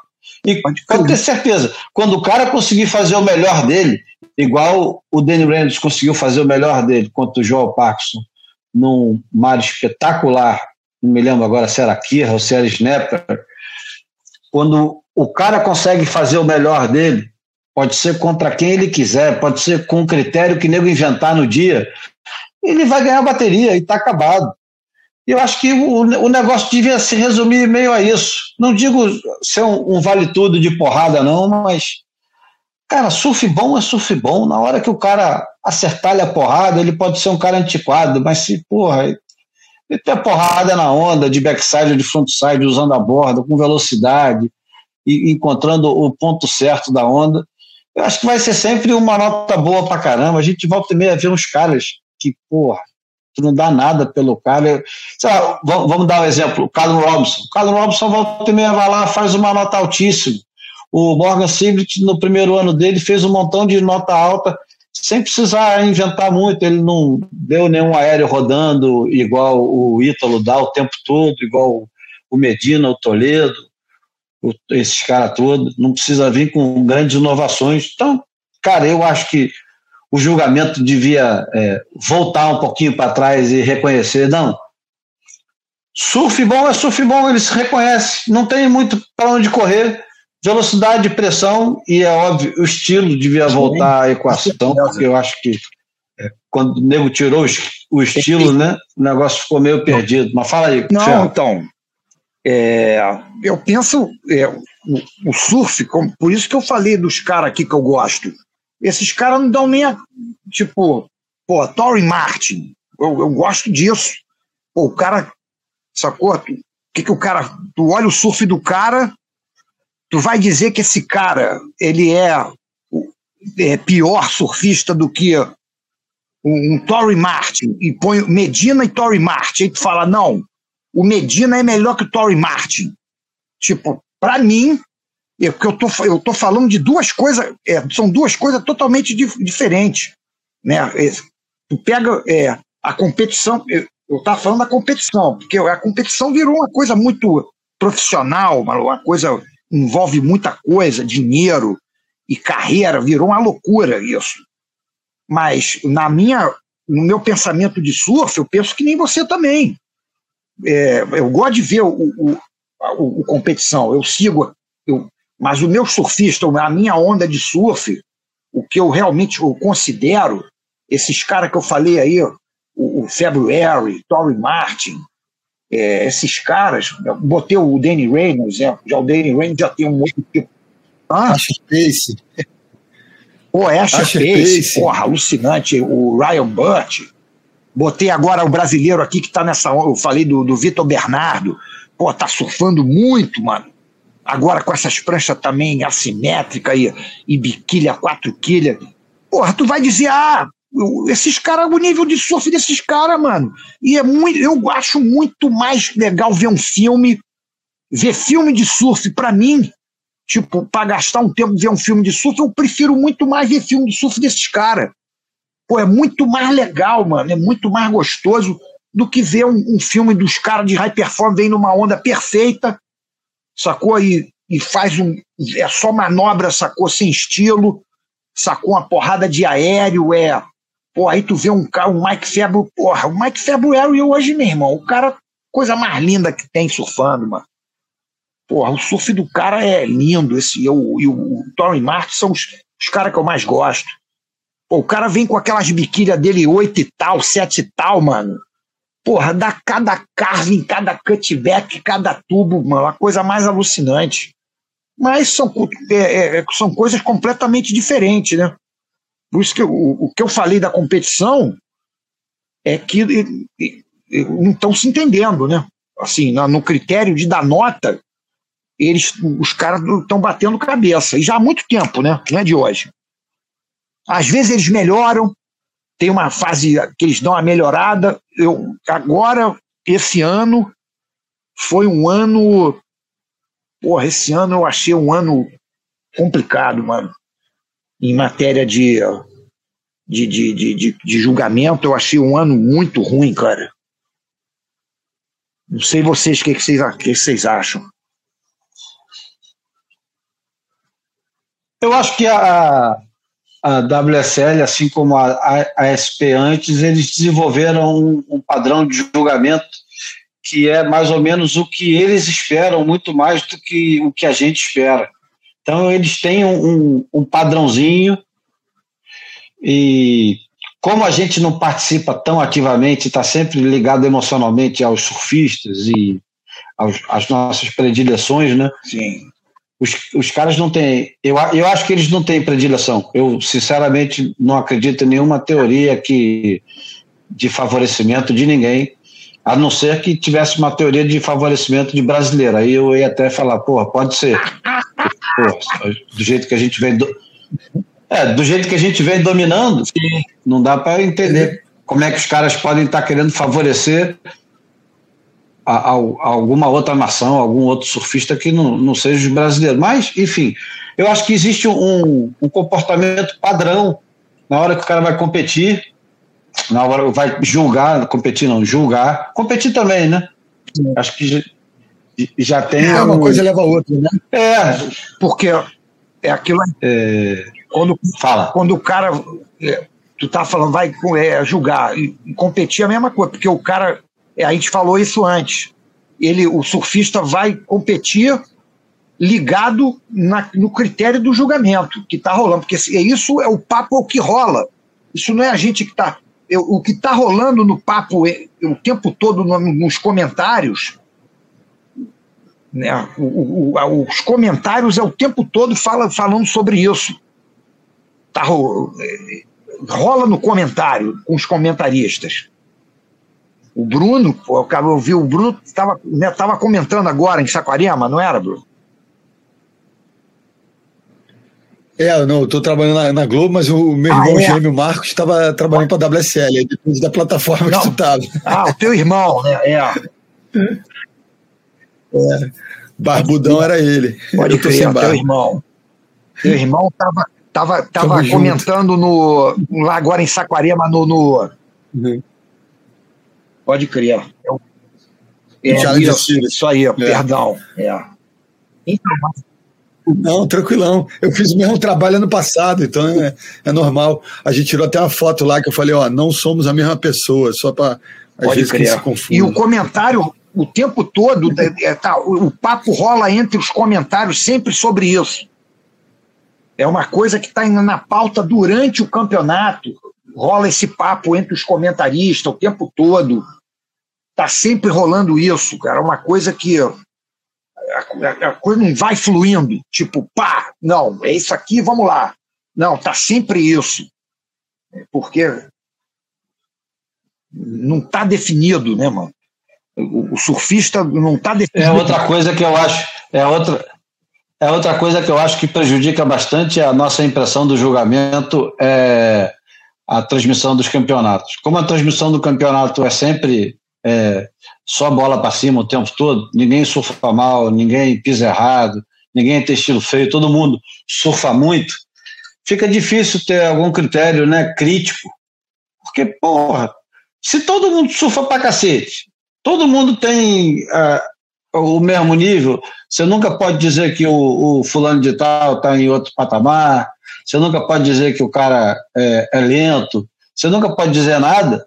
Aí fica complicado, né, de, de ter algum algum critério, né?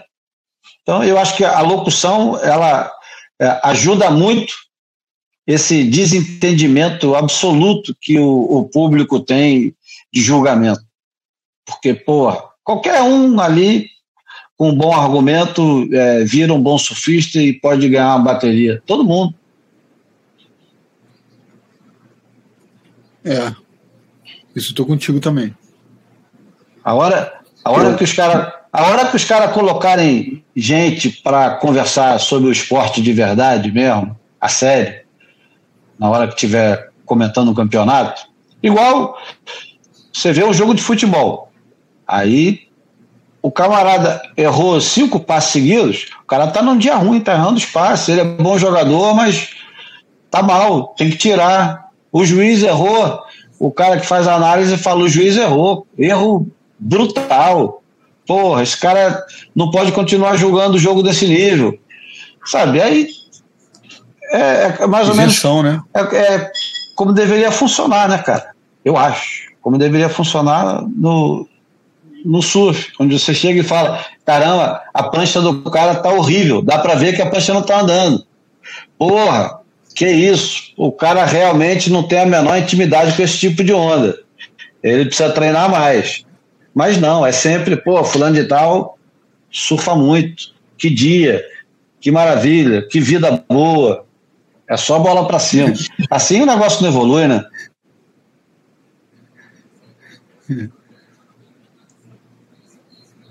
É.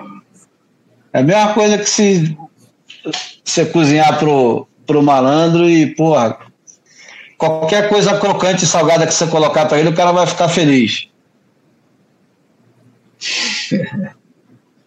né? É, perde-se um pouco o parâmetro, né? Você fica numa superfície, num, num, num, ambiente em linha reta, né? Não tem, não tem, não tem alternância, não, né? não tem visão crítica, não tem. A gente pode é, dizer, a gente enfim, pode dizer que o. Nuance, né? A gente pode dizer que o, o fã de surf hoje em dia ele tem paladar infantil para o surf, né? Isso, exatamente. Tá. Tudo meio pasteurizado. Aí, talvez seja a expressão que ajude a, a entender um pouco isso. Pode criar. Bom, é, eu, vamos ver.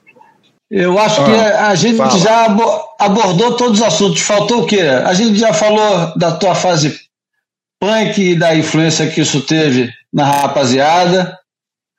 Já falamos da guarda, já falamos um bocadinho do quebra-mar, falamos da tua. O que a gente não, não falou muito foi sobre a sua vida agora é, em Bali, né? Você falou que tá feliz pra caramba, falou que tá morando no meio do mato, mas o que que te levou, cara? O que que te levou a fazer uma escolha de ficar longe, longe de tudo e de todos, exclusivamente porque é. eu estava escutando essa semana um podcast e o cara falando sobre a renúncia que é às vezes se fazer uma parada que nem ser eu, eu não posso então, deixar minha casa hoje aqui e pegar onda e ficar me dedicando só a pegar onda. Tem mulher, filho, é. tem as contas, tem um monte de coisa que me prende aqui. E de certa forma a gente tem que fazer, quer dizer, a gente não, né? Mas você teve que fazer uma renúncia para se dedicar exclusivamente a isso, né? Então, cara, a minha, eu sou um cara, a minha vida é muito simples, né, cara? Meus filhos já estão já estão tudo, é, todo mundo é homem, né, cara? Eu, na realidade, eu sou uma pessoa muito livre, né, mano? É... Então, aonde eu estiver, mano, tra trabalho com prancha, trabalho com gastronomia. São profissões assim que. E eu gosto de mover, né, mano? Eu gosto de. Eu não gosto de ficar muito num lugar só. E outra coisa também que me influenciou muito também, de Cara, o Brasil, a fase que nós estamos vivendo aí nesse país, mano, né, louco?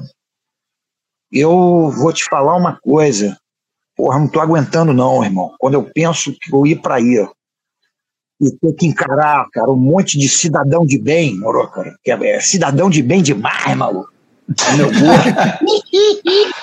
aí, dá, meu irmão. Aí eu a coisa fica muito complicada, cara. É, o Brasil deu uma guinada assim, mano, nesses últimos anos, cara. Cara, o país se transformou de uma hora para outra numa uma coisa que nunca a gente viveu, mano. E isso me incomoda, sabe? Essa, essa fase. Aí eu comecei a ficar. Eu tinha já morado um ano, eu vim lá um tempinho atrás, eu vim, morei um ano aqui. Aí voltei. Aí fiquei aí um ano e pouco. Tipo, aí voltei para cá para Bali. Cara, aí comecei, aí teve a pandemia. Pandemia, cara, eu fui ficando, e aí eu, eu acompanhando essa loucura que tá o Brasil, cara, tipo assim, não é só o surf, né, mano? Pá, a minha vida não é também só surfar, porque o surf eu não sou um cara também bitolado, eu gosto de fazer, eu faço minhas coisas, outras coisas, e não é só por isso, porque é, é realmente a qualidade de vida. É a comparação de qualidade de vida aqui e hoje em dia na nossa cidade aí, Rio de Janeiro, né? que realmente é, para mim, cara, eu tenho essa oportunidade. Sei, uma hora pode ser que daqui a pouco eu volte. Mas estou pensando. com curiosidade de duas ah. questões: ah. a idade dos teus filhos e a falou, eu sou amarradão em gastronomia, assim, como, como do lado de cada mesa, né? Como, como, como gourmet, como, como gostar de provar sabores diferentes e tal, e gosto bastante de culinária japonesa. Queria que você desse uma palhinha quando a culinária japonesa entrou na tua vida e por quê? E, e a idade dos seus filhos, só para entender essa independência que você tem hoje em dia. O meu, o meu filho mais novo fez 30 anos agora, meu filho mais novo fez 30, e o meu filho mais velho tem 34. É, 4, 35. É, então, então, assim, cara, sabe, Eu estou tentando trazer eles para cá, para morar aqui comigo. Eu estou tentando fazer a cabeça para a gente ficar aqui, ó. Fazer nossos negócios aqui, moro. Pegam onda eles? Pegam, pegam bem. Os dois são ótimos turquistas. Ah, maneiro. É, e a culinária. E rubro-negro. A culinária entrou, mano. Rubro-negro. Oi? Rubro-negro. E são dois, dois flamenguistas doentes, são. Opa. Os dois. É. E um é cozinheiro, o Rodrigo é cozinheiro, também é chefe. E uhum. o, o, Alexandre é artista plástico, né? E designer, gráfico. Eu tenho prazer de dizer que o, o Alexandre é meu camarada.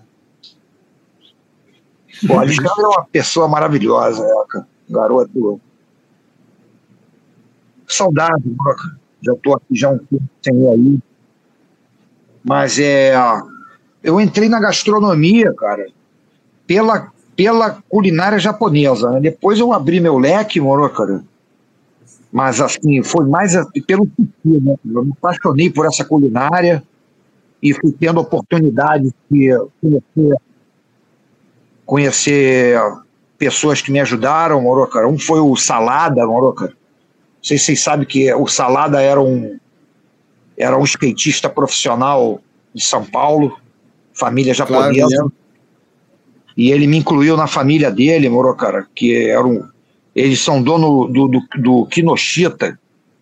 Em São Paulo, esse restaurante é dos melhores. Tem até, acho, Michel, tem uma estrela, Michelin. E aí ele me incluiu na, na, na, família dele, moro, cara me incluiu na família dele, eu aprendi demais, cara, com a família dele, com os chefes que tinham lá, ele também. A gente tinha ficado amigo a beça aí no Rio, e aí ele me ofereceu para mim fazer um estágio com ele, e aí eu me apaixonei, teve uma fase da minha vida que realmente eu me dediquei muito. Morei em Nova York, tive ótimos trabalhos, foi muito bom. Aí, quando eu voltei, eu comecei a fazer prancha de novo, mexer com prancha. Quando eu voltei para o Brasil. Foi quando eu lancei essa marca minha que eu fiz nova, que é a, a Baltazar Custom. Que só com, essa, só com essa linha mais de prancha, eu faço prancha high performance também. Mas quando eu, eu fiz essa marca, foi eu e Alexandre que fizemos. Ele que faz as artes todas, desenha, a gente é, a gente é junto na marca. São lindas, e aí né? eu comecei, para mim, pô, pô, eu faço mesmo altos design, eu tô aqui então, que eu, aqui é bom de para testar, né, brother? É diferente você fazer um, uma prancha desse tipo para você testar em onda onda pista, né, mano? É muito legal. E ver a galera surfando com a tua prancha né, em ondas que realmente te proporcionam você a linha de surf, né, mano? Diferente de uma onda beat break, junk, uma prancha é, é, muito mais difícil de você idealizar uma, uma coisa e você botar na água e sentir mesmo a borda da prancha realmente é muito bom. Aí. O Quiver agora. Fala as tuas eu, pranchas agora. Teu Quiver que você usa mais agora. Eu tenho uma, uma vindo de cima, eu tenho uma, uma 6 e 9 biquília, eu tenho uma. As minhas pranchas, eu, as minhas pranchas normal são pequenas, né, cara? A minha prancha, é, o tamanho do dia a dia é de 5,3 a 5,5 que eu surfo. E a maioria eu tenho surfado de. Eu tenho mais é, uma 5,3, uma bat tail. Essa é mais um modelo bem, mais para um um high performance. Uh, é uma mistura. Aí eu tenho biquília, eu tenho de biquília menor, eu tenho agora uma nova, uma 5 e 3, uns double concave muito acentuado suolo.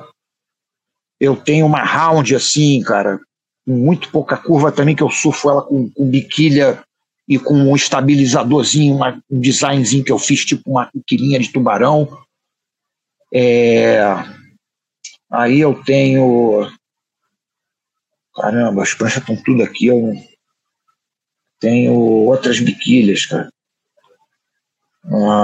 Tenho aqui uma 4,7, 4 quilha, maluco, que é um sabonete, maluco, muito doido aí, mano. pequenininha. De vez em quando eu chego com ela, neguinho não acredita. É, ali no Track. Tem uma Joe aqui, né, um single fin, tenho duas single fin, uma Diamond com canaleta, tem uma outra round single fin aqui, 5 e 9. Uh, tem um monte de prancha. Acho. Tem uma biquília aqui, 6 e 11. É... Você tem um monte de prancha aqui debaixo da casa, tô nem me lembrando. É isso. Mais as biquílias. Ah, tem uma biquília aqui que é uma, é uma obra. Essa daqui é uma das que eu não tenho nem surfado, que eu gosto de guardar. Ela tá aqui na minha frente. É uma round, meio squash, biquília com um fundo muito louco, cara que ele é tipo um double concave com, com a, na, na, nas bordas eu fiz tipo um release assim, cara. Ela, ela vem o double e, e tem uma como se fosse assim umas duas polegadas vindo na borda toda com caimento, como se fosse deitando uma borda bem faca. Cara, essa prancha é mágica. Eu nem tenho surfado quase com ela para economizar. Uma preta. Essa é 5 e 3. E as pranchas com 5 e 3, 5 e 3 é o tamanho que eu mais gosto, pro dia a dia. E essa prancha está guardando? Até uns seis pés já. Está guardando para que tipo de mar? Fala aí, descreve o mar que você mais gostaria de surfar com ela. Essa prancha aqui eu gosto muito dela em Uluato, mano. Ali no, no pique, aquelas ondas até uns seis pés com ela onda com que dá um tapetão mesmo para cravar a borda, morou, cara? Mas já surfei com ela em tudo, já surfei padangue grande com ela, não surfei não. Mas já surfei padangue médio, já peguei alto estubo com ela, nhanhã backside, e, mas eu gosto muito dela em Uluato. Mas na onda do pique, eu gosto. Que é aquela onda tipo do quebra-mar, meu irmão, que é um picão, maluco envergando assim, parece o pico do quebra-mar, e ele faz um tapetão, cara, para tu dar uns carvingão, tem uns tubão também. Essa prancha é muito boa lá. Biquilha, eu gosto de surfar com ela com a quilha, é, ela funciona bem com aquelas quilhas, moroca, com a quilha larga. Ela com a quilha em pé e estreita, ela fica muito solta. Esse, esse design. Eu, eu acabei, o, o papo foi fluindo tão bem que eu preferi deixar o, o almanac, a imagem falada, de lado. Acho que a gente já tem uma bela conversa aqui. E quem sabe não é um início de, um, de uma grande série de conversas que a gente ainda pode estender. É, queria te agradecer muito, Ferrugem, pela participação, pelo tempo. Sei que aí está tarde.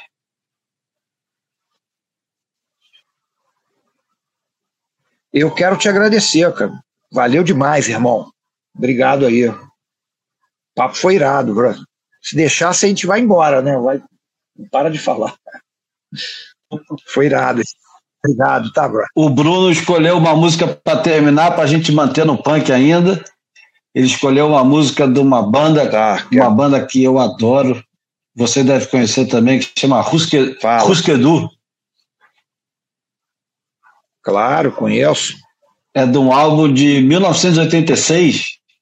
Eu lembro quando eu comprei esse disco, porque foi o primeiro disco do Rusquedu numa gravadora é. grande e tava todo mundo preocupado, porque como o Rusquedu era uma banda underground pra caralho, de Minnesota, e era meio um segredo bem guardado do underground, e aí eles assinando por uma gravadora grande, todo mundo ficou com medo, caramba, os caras vão fazer agora música para vender para cacete, os caras vão entrar numa gravadora, se venderam, vão fazer uma música mais fácil. E, porra, esse álbum Candy Apple Grey de 1986 já começa com uma porrada barulhenta que eu acho que deve ter influenciado Jesus Mary Chain. Eu sei que a influência do Rusco Edu ela, é, ela é longa pra caralho. Adoro Jesus Mary Chain. é barulheira, é ruído pra cacete. O show dele. Fala. Adoro. Não, eu, eu adoro barulheira, ruído, distorção. Não, tu falou de Mary Chain, eu gosto demais. Eu vi um show aí no Rio, tem um tempão, do Jesus e Mary Chain. Não sei se vocês lembram quando eles estiveram aí. Lembra? Lembra? Foi. Lembro. Foi, foi, também? Então a gente estava lá, mano. É, foi bom, hein? Bom demais, hein? Os irmãos Raid. Você é. sabe que eles não se suportam, né? Eles se odeiam pra caralho, então. É, mano. Não, eu não sei a história. Por isso que aquela, aquela deprê, aquela, aquela zoeira já, aquela loucura, aquelas guitarras que eles devem ficar brigando com, a, com as distorção de guitarra, mano. De tão louco, né? E por que, você escolheu a música para terminar? Que a gente vai para a porta e terminar. Não, não, eu acho que eu sabia que, sim, sem conversar com, com, com Ferrugem, eu sabia que, que teria um ponto de contato com, com, ah, com a vida. Eu acho que, como nós estávamos nos mesmos ambientes e ouvíamos é, muita coisa em comum, então falei, porra, é, e, o, e o Ferrugem, até quando ele apresentou a música dele, que ele escolheu do Santana, ele falou uh, o, o, termo hino, né? Eu acho que essa música que, que é a Don't Wanna Know If You Are Lonely, né? Numa tradução literal, eu não quero saber se, se você está é, sozinho. É, eu acho que é daquelas que é, que é um hino, né? É uma música que fica e, enfim, esse disco tem, tem essa importância que o Júlio falou aí dos caras estarem num, num novo momento profissional, mas que mantiveram a, a mesma força, a mesma é, essa, essa questão, né, a crueza, a, a, o poder ali do, do da, da, mistureba dos caras e eu acho que ela, ela ecoa no meu imaginário desde a época que a gente ouvia moleque e de tempos em tempos eu acabo ouvindo um pouco deles também quando quero um sonzinho mais energético, mas com, com, com que, que me remete a, a, outros tempos também, enfim, é, gosto pra caralho da banda e da música especificamente também. E é uma daquelas bandas que ela desmembrada continua existindo poderosa. O Bob Mood, que é o guitarrista e o vocalista principal, continua até hoje produzindo música de qualidade altíssima. O Grant Hart, que faleceu já tem um tempo, faleceu com 56 anos, é, também uma carreira solo absurda. E agora esqueci o nome do terceiro, é um trio. É, também, enfim, é uma daquelas bandas seminais. Então é isso, cara. Eu agradeço mais uma vez ao Ferrugem. Obrigado, Bruno.